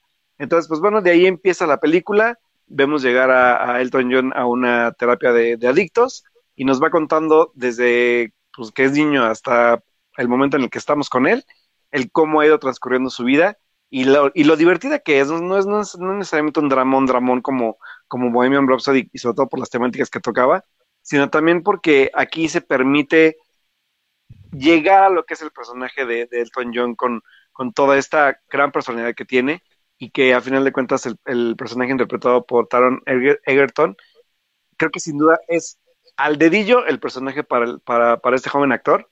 Nació para hacer esto. Que exactamente, o sea, nació para hacer literalmente Elton John y, y, y, y, lo más padre es que lo que me gusta de, de, de Taron es que no imita como lo hiciera este eh, ay, nuestro ganador del Oscar que Rami Malek, Rami Malek que, que, la verdad es que para mí fue una burda imitación. Aquí Taron se siente totalmente libre de hacer con el personaje lo que quiera y sobre todo de rendirle un homenaje que es totalmente válido a su estilo y que se siente muy natural y que a mí me encanta la química que tiene, no solamente contigo como, como espectador, sino también con los personajes o los artistas que pues a final de cuentas lo acompañan en pantalla, ¿no? Sí, yo, yo creo que lo más importante de decir de Rocketman es que todas las personas, y se nota, todas las personas que formaron parte de esta película, desde Tayron hasta Richard Maiden, eh, el director y el mismo Elton John, que fue productor ejecutivo, le pusieron todo su corazón. O sea, es una película que tú sientes como todos pusieron todo su corazón y eso yo creo que es lo que, lo, lo que la hace más maravillosa, ¿no? O sea, que no tuvieron ningún, ningún hilo que los atara a romper estandartes creativos, o sea, la escena donde todos vuelan en el concierto, el intento Uf. de suicidio, o sea, donde ves a un niño al fondo del, de, del mar cantando, o sea, muchas pequeñas citas cuando está cantando Rocketman justamente y, y, y, ves a Elton transformándose en un cohete y volando, inclusive los momentos más densos te los pone de una forma que tal cual, ¿no? O sea, yo estaba leyendo unas entrevistas de Elton John donde dice, eh, the highs were very high and the lows were very low. Y creo que esa es la película, o sea, lo hace de una forma tan fantástica que te emocionas cuando estás en los puntos más altos y te dan ganas de llorar cuando estás en los puntos más bajos, pero lo entiendes, ¿no? Claro, y, y, y lo bonito de eso es que la verdad es que yo me fui mucho al trabajo que, que hizo Julie Taymor con Across the Universe, y no necesariamente porque sean no. el mismo estilo, pero por la forma en que relatan la historia. A final de cuentas estamos sí. hablando de que adaptamos las canciones de un artista a su, pro, bueno, aquí sí es a su propia historia, pero también el cómo usas los, los recursos visuales, ¿sabes? O sea, por ejemplo, para mí Bohemian Rhapsody es una película muy literal. Uh -huh, sí. Totalmente contraria a Rocketman, que es una película que, que sabe adaptar la narrativa para poder contarte la historia de formas diferentes, además de que obviamente pues el musical le ayuda muchísimo a ser más creativa y mucho claro. más empática con el público. Y hay, hay una cosa interesante en Rocketman que es que creo que lo mencionaron un poco ustedes ahorita, pero me gustaría como recalcarlo, que es que las adicciones, los momentos bajos en la vida de Elton John son tratados de manera sutil y hasta escondidos dentro de una supuesta alegría. O sea, ya bien lo decía este Lars von Trier en Bailando en la Oscuridad, eh, Bailando en la Oscuridad, eh, la vida es un musical. Nada más mencionas ese título y es como lágrimas y lágrimas. y lágrimas. Pero, o sea, es, es justamente esa idea, o sea, creo que hay, hay momentos en que, por ejemplo, o sea, como que Bohemian Rhapsody, una de las muchísimas cosas que hizo mal fue que te ponía como en tu cara de como drogas está mal, drogas está mal, drogas está mal, y tú así como, ah, ok, ok, qué fregado. Detente. Ajá, Es- y, y aquí eh, eh. es como que hasta, hasta como que te cuesta entender, o bueno, no que te cueste entender, eh, te tardas un poco en procesar lo que está pasando. O sea, recuerdo una parte en la película cuando le dice a, a su pareja, eh, que era el, el de Game of Thrones, este Richard, Maiden. Richard Maiden. le Ajá. dice, eh, bueno, que ya se están peleando, que ya es básicamente cuando rompen, pero que, que le dice, ¿qué? Pero mis papás era hasta la próxima semana que tenían que venir, y le dice, ya es la próxima semana, y, y se queda así como, como de fuck. Ajá, y, y, pero todo pasa tan rápido que tal vez no te das cuenta lo que está pasando, que es básicamente que estuvo en drogas toda una semana y que perdió la noción del tiempo, pero eso no te lo dicen como tal. O sea, Claro. está ahí y está ahí para que tú lo, lo reflexiones y lo razones, pero no te lo está aventando en la cara. O sea, yo creo que hasta el momento que está en la terapia y que te dice, me tomé drogas, estaba tal, así, así, así, es cuando realmente dices, ah, la frega, ¿no? Pues sí, sí estaba en todo esto. Y obviamente de ahí te saltas a la super mega escena, que es donde ya es cuando caes super mega abajo, que es toda esta escena que se va entre el concierto y este como antro infierno donde está bailando como en una orgía, que se, está muy interesante, está Uf. súper metafórico, pero súper bonito. O sea, bueno, y fue. Sí, visualmente es maravilloso. Ahora también, ahorita que dices eso, justamente la primera escena donde lo vemos a él consumir cocaína es en medio de una canción. Y a menos que te fijes, o sea, yo me di cuenta de ese detalle hasta la tercera, la segunda vez que la vi. Wow. Eh, entonces, es una canción de cómo le está cambiando su vida, está enamorado, está muy contento, es la canción de Honky Cat, y de repente Ujú. empieza a consumir cocaína. Y de Sí. ese punto tan contento, que- donde literalmente te están vendiendo toda esta idea del rock and roll de la época, que era sexo, drogas y rock and roll, y de repente es como corte a después y lo ves que lleva una semana drogado, que ya nadie lo quiere y que a mí me parece maravillosa la escena cuando vas a, cuando tiene su intento de suicidio y que la forma justamente en la que lo curan es bailando, o sea, lo ves a la gente bailando mientras él acaba de salir de un intento de suicidio y se va al escenario y lo ves destruido, ¿no? O sea, cómo le están poniendo el traje saliendo del hospital y está completamente fuera de sí, de repente saca esta sonrisa súper mega forzada que viene como desde lo profundo de su alma y agarra un bate y da un súper mega concierto de Rocketman. Es como, diablos, o sea, está en el momento más bajo y de repente se pasa al momento más alto en cuestión de segundos. Mm, Sí. Bueno, eso yo sí supe que, que sí pasó, o sea, ¿Qué que se intentó suicidar y que a los dos días literal le metieron adrenalina nada más para que se subiera a dar el concierto. Está Sí. muy denso eso, o sea, es fuertísimo, fuertísimo. Em, Fíjense que me, y- Ah. me gusta. Sí, ah, es que iba a comentar, yo desafortunadamente no he podido ver la película porque desafortunadamente es- no he tenido la no he tenido chance, pero algo que se me hace muy interesante de todo lo que me están leyendo, de lo que me están contando es precisamente que aquí, a diferencia de la de Rapsodia Bohemia, que hasta eso tiene algunas de las escenas más increíbles de mala edición que yo he visto, Terrible, Claro, terrible. ajá. Esa película es mala por donde Pero- la vea. porque en el porque es una de esas pero es una mala edición que viene de la intención de no llegar lo suficientemente lejos o sea si se dan cuenta a pesar de que hay ese mensaje moralino en toda Rapsodia Bohemia nunca Sí. llegan nunca llegan realmente muy lejos o sea es hasta como muy edulcolorado aquí por lo que estoy viendo aquí básicamente si están respetando la idea de que básicamente Elton John tuvieron que ponerle adrenalina para que hiciera su concierto, es bueno ver de que, aunque al parecer todavía respetan un poco la estructura de este tipo de biopic musical, al menos están diciendo Elton John estaba jodido. Y se comportó como un cabrón.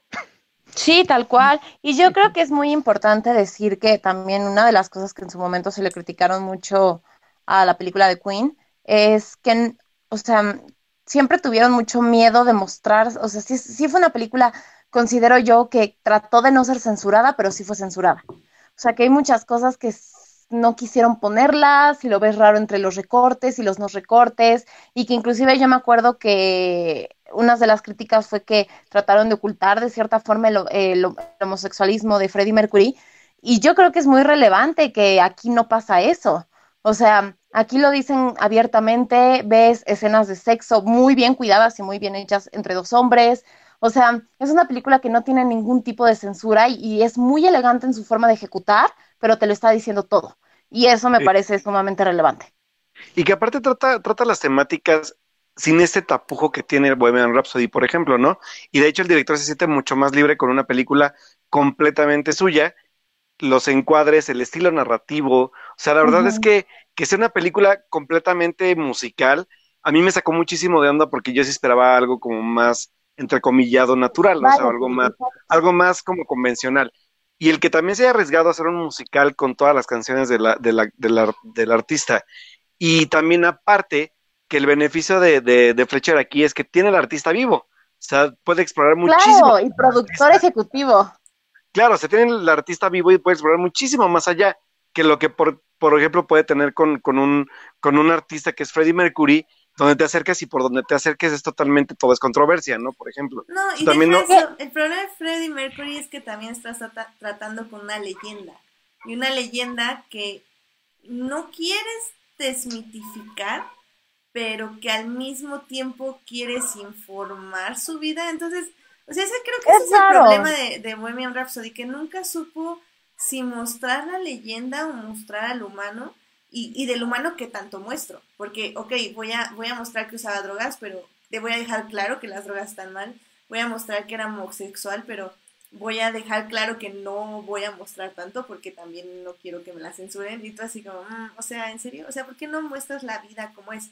Y, y, lo padre de Rocketman es que no es la vida como es porque no es un drama, bien estamos diciendo, es un musical pero es un musical que en su misma naturaleza es ser musical, es decir, tener estas canciones que en sí son unas canciones alegres, son unas canciones que celebran la vida y que celebran las emociones, los sentimientos y todo lo que implica ser humano, tiene que tener lo humano y lo humano con todo lo que lleva. Entonces tienes esta música que celebra todo esto, tienes una vida que se está destruyendo, por tener esta música o al sacar esta música y tienes esos dos contrastes que tú estás viendo continuamente pelearse en la pantalla y eso es lo que la hace tan interesante y tan fuerte y por lo que el final sí es un final de esperanza y un final de que evidentemente todo fue saliendo bien o se fue eh, arreglando,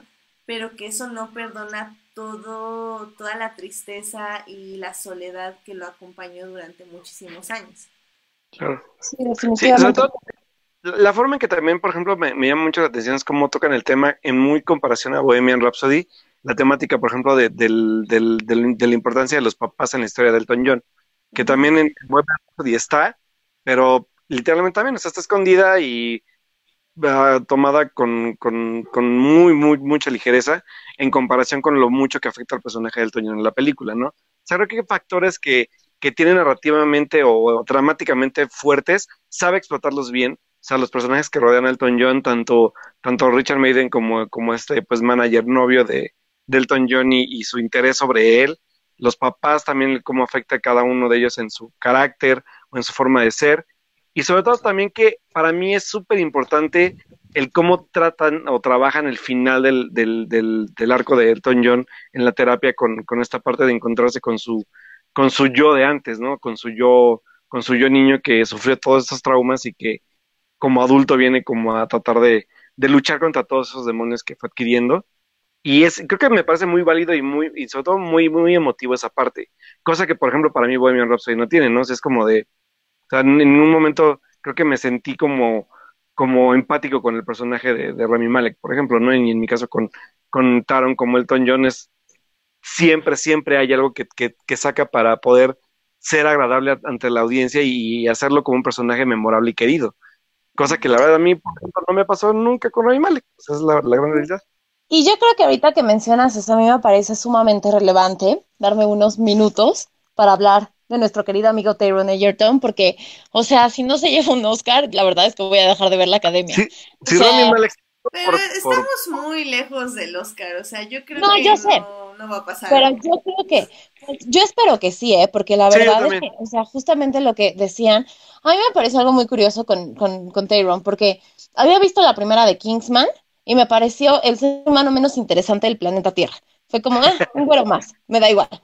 Y lo vi en esta película y fue como, ¿qué onda? O sea, su transformación, cómo le metió corazón al personaje, pero al mismo tiempo era él. O sea, como que agarraron a una persona que a mí me parecía nada interesante y él solito en su actuación se me hizo el hombre más interesante del mundo. Entonces, o sea, yo creo que esa forma en la que agarró a un personaje que nada tiene que ver con él y puso de su parte, porque no es 100% a Elton John al que ves, sino que ves a, a Tyrone también ahí un poco metido. Y el hecho de que él cantara todas las canciones y las cantara tan maravillosamente bien, o sea, no escuchas a Elton John, escuchas a Tyrone Egerton y lo Sí. hace increíble, increíble. Entonces yo creo que es una actuación muy diferente a lo que también uno se esperaría en una biopic. Y sí está, es, es como un personaje que es 60%, 70% Elton John y 40% un personaje que ama a Elton John. ¿no? O sea, que realmente Y- agarró al personaje y se metió y ves el corazón que le puso a la película. Y yo creo que por eso se ve tan natural y tan orgánico, las caras que pone, lo Y no que solo- siente. No solo, no solo canta, sino también hasta baila, o sea, Sí, lo hace increíble y él se transformó, o sea, ¿sabes? Porque tampoco Sí. ves a Tyrone Egerton al 100%. se O sea, entrega totalmente al un personaje, eso está muy chido. Está Hay una- increíble. Y sobre todo, ¿sabes qué? que va más allá de algo que, que sí debo decir, que va algo más allá de una transformación física para que se parezca, sino va a exactamente transformarse en el personaje. Sí, Gabriel, totalmente. ¿ibas a decir Un Totalmente. algo? pequeño, un pequeño detalle que me gust- no puedo evitar mencionar es que, bueno, Taron Egerton de hecho dio su primer pinino al personaje de Elton John. En ¿Alguien Kingsman. vio la película en Sing? ¿De Sing? Ah, no. Ah, ¿no? Pues él interpreta, un, él, eh, es una de esas películas animadas de, de Illumination, no es muy buena. Ah, es la de los changos, ¿correcto? Ajá, Donde cantan I'm Still Standing. y él de hecho canta una canción de Elton John. Sí, Ajá, es sí, cierto. la de I'm Still Standing, sí. Es este, es, es una ¿Y por cosa que es muy curiosa, que está, me acuerdo mucho que estaba la broma de que ese fue su audición para la película de Rocketman. No, sí, es que nació para hacer este personaje. O sea, a ver, no, no, bueno, sí lo voy a decir. No debería decirlo, pero lo voy a decir. Yo nunca he sido muy fan de Elton John. Ahora soy fan. Y soy fan de las versiones de las canciones de Tyrion Egerton. O sea, he escuchado el soundtrack desde que vi la película hasta ahora, que ya es una semana y media. Y nada, o sea, eso me parece increíble que me guste más la versión del actor que, que las de Elton. Y las canciones de Elton las conocía desde hace mucho tiempo y era como, ah, sí, Elton John. Y ahorita es como, Dios, o sea, porque cada canción ya tiene un significado acorde a la película y a lo que, y a lo que Tyrion dio, ¿no? y eso está Y eso me ¿eh? parece Y algo- increíble. Sí. Y algo que Bohemian Rhapsody no hizo, porque creo que No. la, la mejor, el mejor uso de la música de Queen lo vimos en Good Omens. Sí, y que te voy a decir una cosa, en el caso de, de Bohemian Rhapsody, creo yo que lo que salva muy bien la película es la parte del final del concierto de Live Aid. Creo Ay, que eso está Ay, muy bien filmado y, y el concierto te da para, ¿sabes? O sea, creo que es lo único que libra a la película de ser realmente muy, muy mala. Pero fuera de eso, es, es una mala película y hay que decirlo, o sea, arruinaron lo que pudo haber sido una muy buena biopic sobre Freddie Mercury, que mucha gente que nos gusta mucho Queen hubiéramos ido a ver muy felices, y pues la fregaron justo por no atreverse a hacer algo más, por no conocer al personaje y entender que es una interpretación y no las cosas tan literales, y por la pésima edición que tuvieron. Claro. Aplaudo Y lo bueno. que acaba de decir Blanca. Lo Sí, triste- Rocketman es una maravilla, o sea, yo estoy obsesionada y voy a ir a verla una tercera Yo- vez y todo el mundo vaya a verla y canten y hacemos un programa de, de nosotros cantando todo el tiempo. Va. No, yo, yo la verdad es que puedo decir que yo, yo cuando empecé a ver la película, que, o sea, su, su primer, este, su primer número fue como musical, yo me quedé, dije, ¿qué? ¿Qué es ¿Cómo esto? se- Sí. Sí, yo, yo cuando la vi, no- neta no esperaba, no esperaba nada de eso y cuando me sorprendió con todo, todo el detalle, tanto visual como musical, fue como de, ya, o sea, yo, yo media hora ya la estaba amando, sí, cañón. Y la verdad es que para mí, sobre todo la secuencia de, de, de Crocodile Rock, esa escena Uh. cuando es cuando despega, creo que es una de las mejores escenas para mí del año, o sea, no solamente la película, sino del año. Sí, La neta. totalmente. Yo con la que estoy obsesionada, y lo repito y lo vuelvo a decir, es la escena después del suicidio, cuando Uf, él también. va a dar un concierto y lo ves destruido y en cuestión de medio segundo trae una sonrisa y está subiendo al escenario a hacer una interpretación increíble. Y sin decirte nada, estás viendo la soledad de un tipo mezclado con todo el glamour del rock and roll y del hecho de que es Elton John y en el fondo lo infeliz que era, pero lo feliz que hacía haciendo su, lo feliz que lo hacía hacer su arte y lo que tenía que aparentar porque era Elton John, ¿no? O sea, esa y la escena donde la cámara se mueve alrededor del piano mientras toca como en 60 países diferentes. Oh, Jesus. Sí, oh sí. Vaya que tiene muchas, muchas escenas. Si no la han visto en serio, tienen que verla. Porque yo creo Sí, que ya y le- el señor Egerton se va a ganar sus corazones. Yo estoy profundamente enamorada de él. Ya dejó de ser el escuincle güero tonto de Kingsman. Gracias. Sí, totalmente. Y sí, yo Mira, también. Ahora, ahora estoy interesada. Eh, Gabriel, Yo sí. juro. Mira, para ser honestos, qué bueno que me cuentan que es un muy buen actor, porque la última película que le vi fue la de, última que hizo de Robin Hood. ¡Ah, malísima! Fue horrible. Yo también la vi. No sé por qué lo hice. Me quedé ciega, ciega. Entonces, por eso digo, yo lo prefiero en Kingsman que en Robin Hood. Y Así mira, que- que nos estamos arriesgando. Entonces, la verdad, es bueno saber que sí es un buen actor, solo que no sabe escoger papeles. Sí. Sí, la verdad es que sí. Yo espero que de aquí su carrera despegue, ¿eh? porque si le sigue metiendo ese corazón y esa personalidad al resto de sus personajes y él mismo en su vida, va a ser un hombre, es un hombre interesante. Y aparte es carismático el tipo, o sea, la neta es muy carismático. definitivamente, pero no se la había, no- bueno, yo no la había notado hasta antes de esta película. Perdón, estoy enamorada de Taylor Egerton por culpa de esta película. O sea, de verdad, po- sí, como, no, como cuando tenía en 15 años.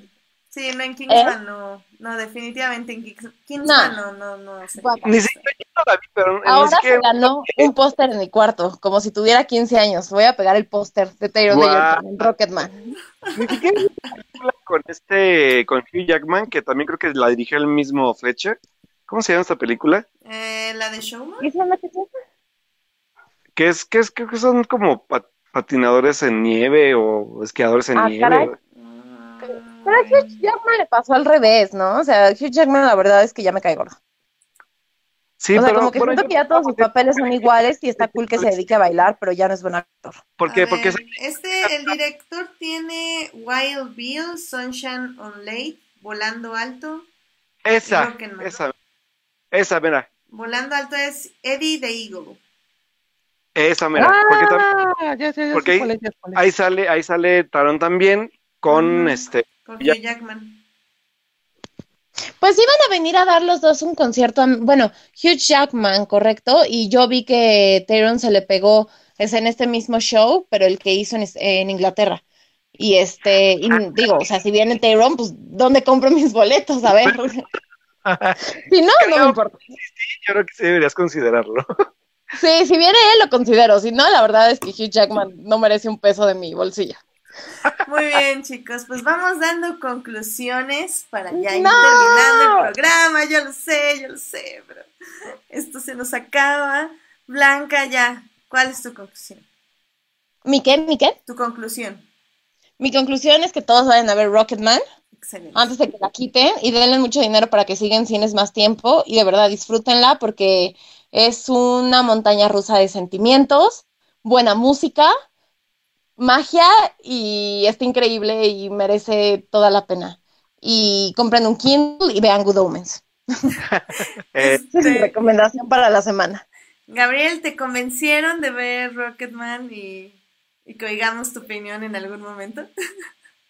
La verdad, yo he tenido ganas de ver Rocketman, nada más me lo reafirmaron, nada más me quedé ahorita con la idea de que yo creo que despierta muchas pasiones esta película. Ay, sí, muy- ya, ya, sí, Al, al definitivamente. menos en Blanca sí. Al menos en Blanca sí. Pero sí, O sea, se nota que vale las la pena. canciones cuando quieran. Sí, sí, sí vale la pena, definitivamente. Ah, pues Alberto. Pues no solamente creo que me encantó la película, sino que ya está dentro de mi top 10 del año y dentro de Sí. mis musicales favoritos de los últimos por lo menos cinco años. Wow. Así que, señores, váyanse a ver Rocketman. Sobre todo, yo sé que hay gente que no le gusta el musical, pero vale muchísimo No la es pena. 100% musical, hay que decir eso. Sí, no es 100%, Es pero la decir. verdad, Escucha, yo sí le pondría el 99.9. pero ¿eh? sí, no. Pero no es un musical, ¿sabes? No es como que vayas a ver Los Miserables y que todo sea Ay, canciones no, yo, no, o- ahí sí, ahí sí estoy en desacuerdo con ustedes. Sí es un, Sí es un musical, o sea, musical creo que sí. 100% y, e igual o en la misma medida que los, eh, los miserables. No, tampoco, no te. Yo me lo sentí así. Yo sí. No, no Yo, sentí que le da guiños al musical, pero no es un musical. Ajá, porque aparte es como la fantasía del musical dentro de la vida del Toñón, pero el musical necesariamente es como el factor del género. La verdad es que no me voy a un Miserables porque Miserables literalmente son 99% canciones y un- y 1% de diálogos. Aquí van a encontrar diálogo, obviamente, o sea, no lo sé, Rick, no lo sé.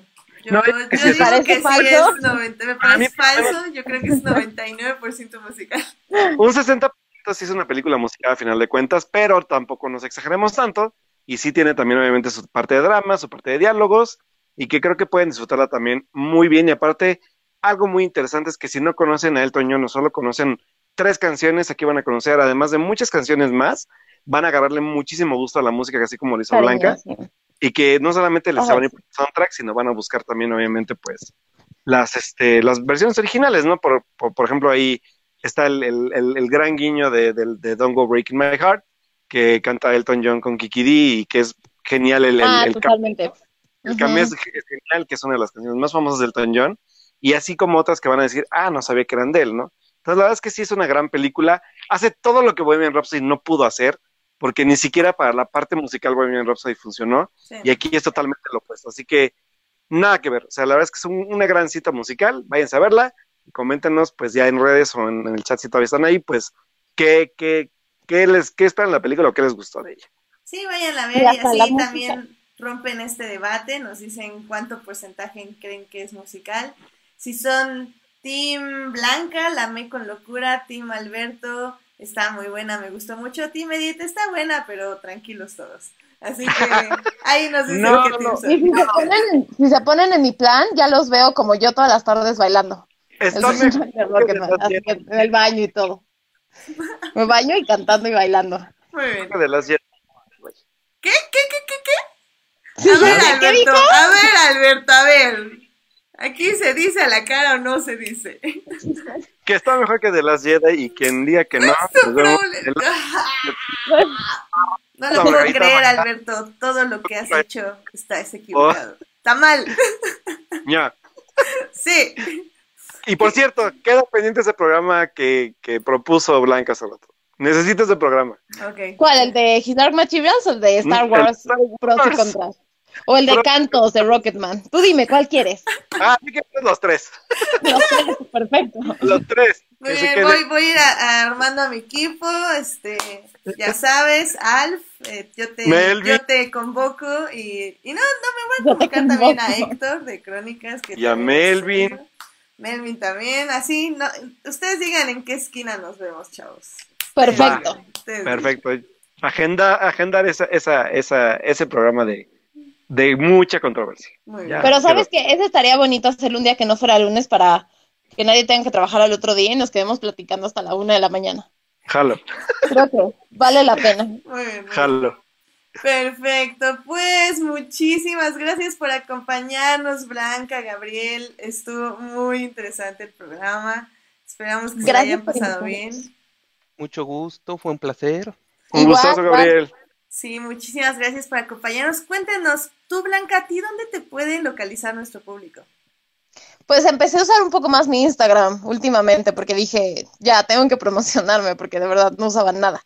Entonces pueden encontrarme como blanca-silvia, ahí está el link para mi blog y pues, y pues ya, o sea, en Facebook estoy como Blanca Peña, pero eh, sí, luego posteo cosas lindas. Sí, también, también en Facebook, muchachos.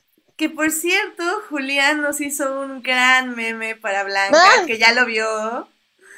Y le gustó mucho, ¿verdad, Blanca? Sí, está muy bonito. La verdad sí está padre. Lo voy a subir a mis redes para mantenerme activa. Sí, entonces muchísimas gracias, Julián. Lo vamos a poner ahí en la página para que lo vean. Sí, gracias. Está muy padre. Básicamente, todos amamos a Blanca, obviamente. Ah, yo también los quiero Blanca. mucho. Qué bonito que me inviten. Y pues, Gabriel, ¿a ti dónde te podemos encontrar? A mí me pueden encontrar sobre todo en Crónicas del Multiverso, ahí el podcast donde todos se gritan mutuamente, aunque a veces, est- aunque estén totalmente de acuerdo. Sí, sí, efectivamente. Ajá, Bien. o sea, a veces estaremos 100% de acuerdo, pero no estamos de acuerdo en qué tan de acuerdo estamos. Y es lo que provoca las peleas. Es Oh God. este todos los jueves, un poquito a la medianoche, luego lo creo que los lunes se sube el podcast. Te- pero sí, ahí sí me pueden escuchar a mí, a mí, a Falange, a Héctor. Y por supuesto, pues también tengo Twitter, pero para serles franco, no les voy a hacer caso porque para mí es un agujero infernal donde solo entro para deprimirme. Oh my god. No, tienes que seguir más personas bonitas. ¿Por qué hacen eso en Twitter, Dios? Tanto Julio como tú nada más van a ver un mundo horrible en Twitter. Hay que depurar esos seguidores para que se vuelva, se vuelva más bonito el asunto. Pero bueno. Y aparte, Bueno, pero sí me, me pueden encontrar por mi nombre en Facebook, José Gabriel Domínguez Reyes, y creo que en Twitter soy, ay, ya ni sé cómo me llamo en Twitter, Nah. Gabriel Domínguez creo. Muy bien, muy bien. Sí, mira, como dice Edgar Pérez en el chat, dice, Twitter es para ver gatitos, así.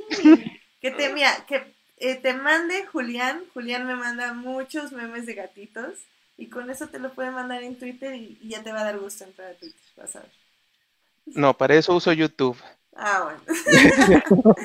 y por cierto, esa es la más accurate description of eh, Crónicas de Multiverso, sí. ¿No están de acuerdo en qué tan de acuerdo están? Sí, estoy totalmente de acuerdo. muy bien, muy bien. Em, Alberto, ¿dónde te pueden encontrar nuestros escuchas? A mí me pueden encontrar en Twitter, muchachos, como Alberto Molina, en Molina W, y pues ahí estamos platicando no solamente de cómo odia Star Wars, sino también pues de todas las películas que vaya viendo, Venga. y también de los videojuegos que vaya, que vaya jugando, y de algunas cosas que también vaya leyendo o viendo. Así que pues ahí nos estamos comunicando, y pues cualquier queja, duda, comentario, sugerencia, etcétera, pues ahí en Twitter. Y a mí me pueden encontrar en HT Idea, donde les voy a poner lo grandioso que es Star Wars, cómo les da lecciones. Uy, vida. no, ¿eh? No, Eh, ¿eh? Acabo de No poner vas a poder convencernos nunca jamás en la vida. Claro que sí. De hecho, acabo de poner un gran artículo que se llama The, the Asexual Awakens an, an Interpretation of the Journey to the Adulthood, donde básicamente esta persona eh, que se llama eh, Adilon Def, aún así es su Twitter, eh, habla de cómo eh, eh, compara el viaje de Rey, tanto de Force Awakens ya como en The Last Jedi, con como él, él, él no ella, ya ni sé. Bueno, esta persona descubrió que era una persona asexual y se me hace como súper interesante su análisis y también habla un poco de lo que es la sexualidad en Star Wars. Me parece súper increíble, así que léanlo, está ahí en mi Twitter para que lo chequen. Eh, ya es hora de que aceptemos la verdad. Ese tipo de cosas que está sacando Star Wars es lo mismo que J.K. Rowling con Dumbledore y todos. No o sea, es cierto, son necesidad. interpretaciones de fans, Blanca, no, George Lucas no está poniendo esto ni nadie, eh, son interpretaciones de fans. Pues por eso, o sea, ¿cuál es la necesidad? No, O no, sea, la, no, la historia, es- como la historia ya no da para más, es, es buscan de como, es como si tú cuentas, por ejemplo, a ver, a ver, es como si yo pongo lo mucho que me identifico con un personaje de rutas míticas y cómo influye ese personaje en mi vida. A ver, dime algo, dime algo. No, pues, pues qué cool, ¡Ah! qué bonito, pero no hay Puro necesidad. choro, Blanca, puro choro. Así que bueno. no, ya, ya ya sabes. ya sabes que dices Star Wars y luego, luego me pongo de hater. Que por cierto, en la próxima semana les voy a hablar del el libro de Fasma, así que agárrense, chavos, porque Uy, Dios mío, santísimo, hermoso libro, pero la próxima semana. Bueno, Bueno, muchísimas gracias por acompañarnos en esta transmisión, a todos los del chat que estuvo. Eh, Edgar Pérez, obviamente, Julián García también, Jorge Arturo Aguilar. Y ya, ah, también nos visitó Uriel y también ahí estuvo Julio, que estuvieron visitando yo creo que un ratito para apoyar acá a su compañero de crónicas. Y dice Julián que, ah, que Blanca le debe un programa hasta las 3 de la mañana. Así que algún día. Sí, el de His Dark Materials. Yo estoy puesta como calcetín. Pónganme fecha. Excelente, pues ponemos fecha y aquí también invitamos a Gabriel, ¿verdad? Para que nos acompañe. y hablamos toda la noche de His Dark Materials. A fin, a fin que tú ya estás acostumbrado a programas hasta las 3 de la mañana. Ay, no creo. Ay, no. Qué horror. En serio, yo no sé cómo aguanto. En fin. Am, también muchísimas gracias a quienes nos oyen durante la semana en Hearties, Spotify y en iTunes. Recuerden, este programa estará disponible ahí a partir del miércoles en la noche. El próximo lunes vamos a hablar de esa película animada que todos ya están diciendo que es increíble, pero que yo soy muy ¿Cuál? escéptica y que Alberto yo sé que va a amar. Pero que yo digo que Eh. aquí nos vamos a agarrar a golpes. No sé, lo presiento. No sé. Sí, la verdad es que yo- Yo voy súper escéptico, la verdad es que no espero nada. Ah, y, ¿De cuál? ¿De cuál? Hablamos de Toy Story 4, muchachos. Ah. Mm, ok. Sí, yo también tengo, no diré nada hasta que la vea, la verdad es que ya dije que no voy a decir nada hasta que vea la película, pero adelantándonos, es la primera película de Pixar que no va a tener un cortometraje previo a la proyección de la cinta. Me decepciona bastante ya eso, así que ya voy de malas de por sí a verla. No, bueno. Entonces ya veremos qué tal nos parece la película, pero ya estaremos platicando de ella el próximo lunes. Tam- también otra cosa que probablemente hasta me obligan a verla sin, digo, eh, eh, con doblaje. O sea, sería la primera Acá- película acá en- con doblaje que veo desde hace años. Y eso Acá en me Puebla pone sí muy de mal humor. En Puebla No, no. O sea, es hora de que alguien lo diga, pero Toy Story vale la pena tanto como Star Wars. Ya. ¡Bum! Blanca viene echando. Ok, despídense de Blanca porque no va a llegar a este programa hasta el próximo año de nuevo. Está oficialmente baneada. No, perdón, la verdad es que nunca me ha gustado Toy Story tampoco. No, yo no, Mm. no, Toy Story me da igual, yo hablo de Star Wars. Creo que Yo sí, sí no, no, no, o sea, fue, fue comparación para herir sentimientos. Lo Eh, siento. No, la verdad es que búsquenla, búsquenla porque sé que Disney sí está ahora sí como poniéndose trucha en, en la parte de distribuir copias con subtitulaje. Yo sí voy a tener la Ah, oportunidad qué de verla. bueno. Así que pues este, pues espero que ahí también pueda verla, porque según yo sí va a haber varias salas. Digo, si en Puebla hay, yo creo que en México va a haber un poco más, pero sí búsquenla, yo creo que porque vale la pena sobre todo pues las voces originales tanto de, de, de Tim, Tim Allen y este Tom Hanks, así que pues ahí, ahí va a estar el doblaje para que Ojalá, el doblaje original para aquellos que les gustan las películas con su idioma original como edit. ojalá. Y no se y no se pierdan a nuestro Señor y nuestro Salvador, Keanu Reeves. Exacto, exacto, Exacto. exacto. ¿Sí, el personaje? Doom Sí. Ah, bueno, solo por eso valdría la pena, pero no es suficiente. No, no se puede contigo, Blanca, no se puede. Soy muy exigente, lo siento. Ay, Dios. Pues bueno, muchas gracias por escucharnos. Nos oímos el lunes. Cuídense mucho. Muchas gracias, Gabriel. Vamos muchas a gracias, terminar Blanca. poniendo Rocketman.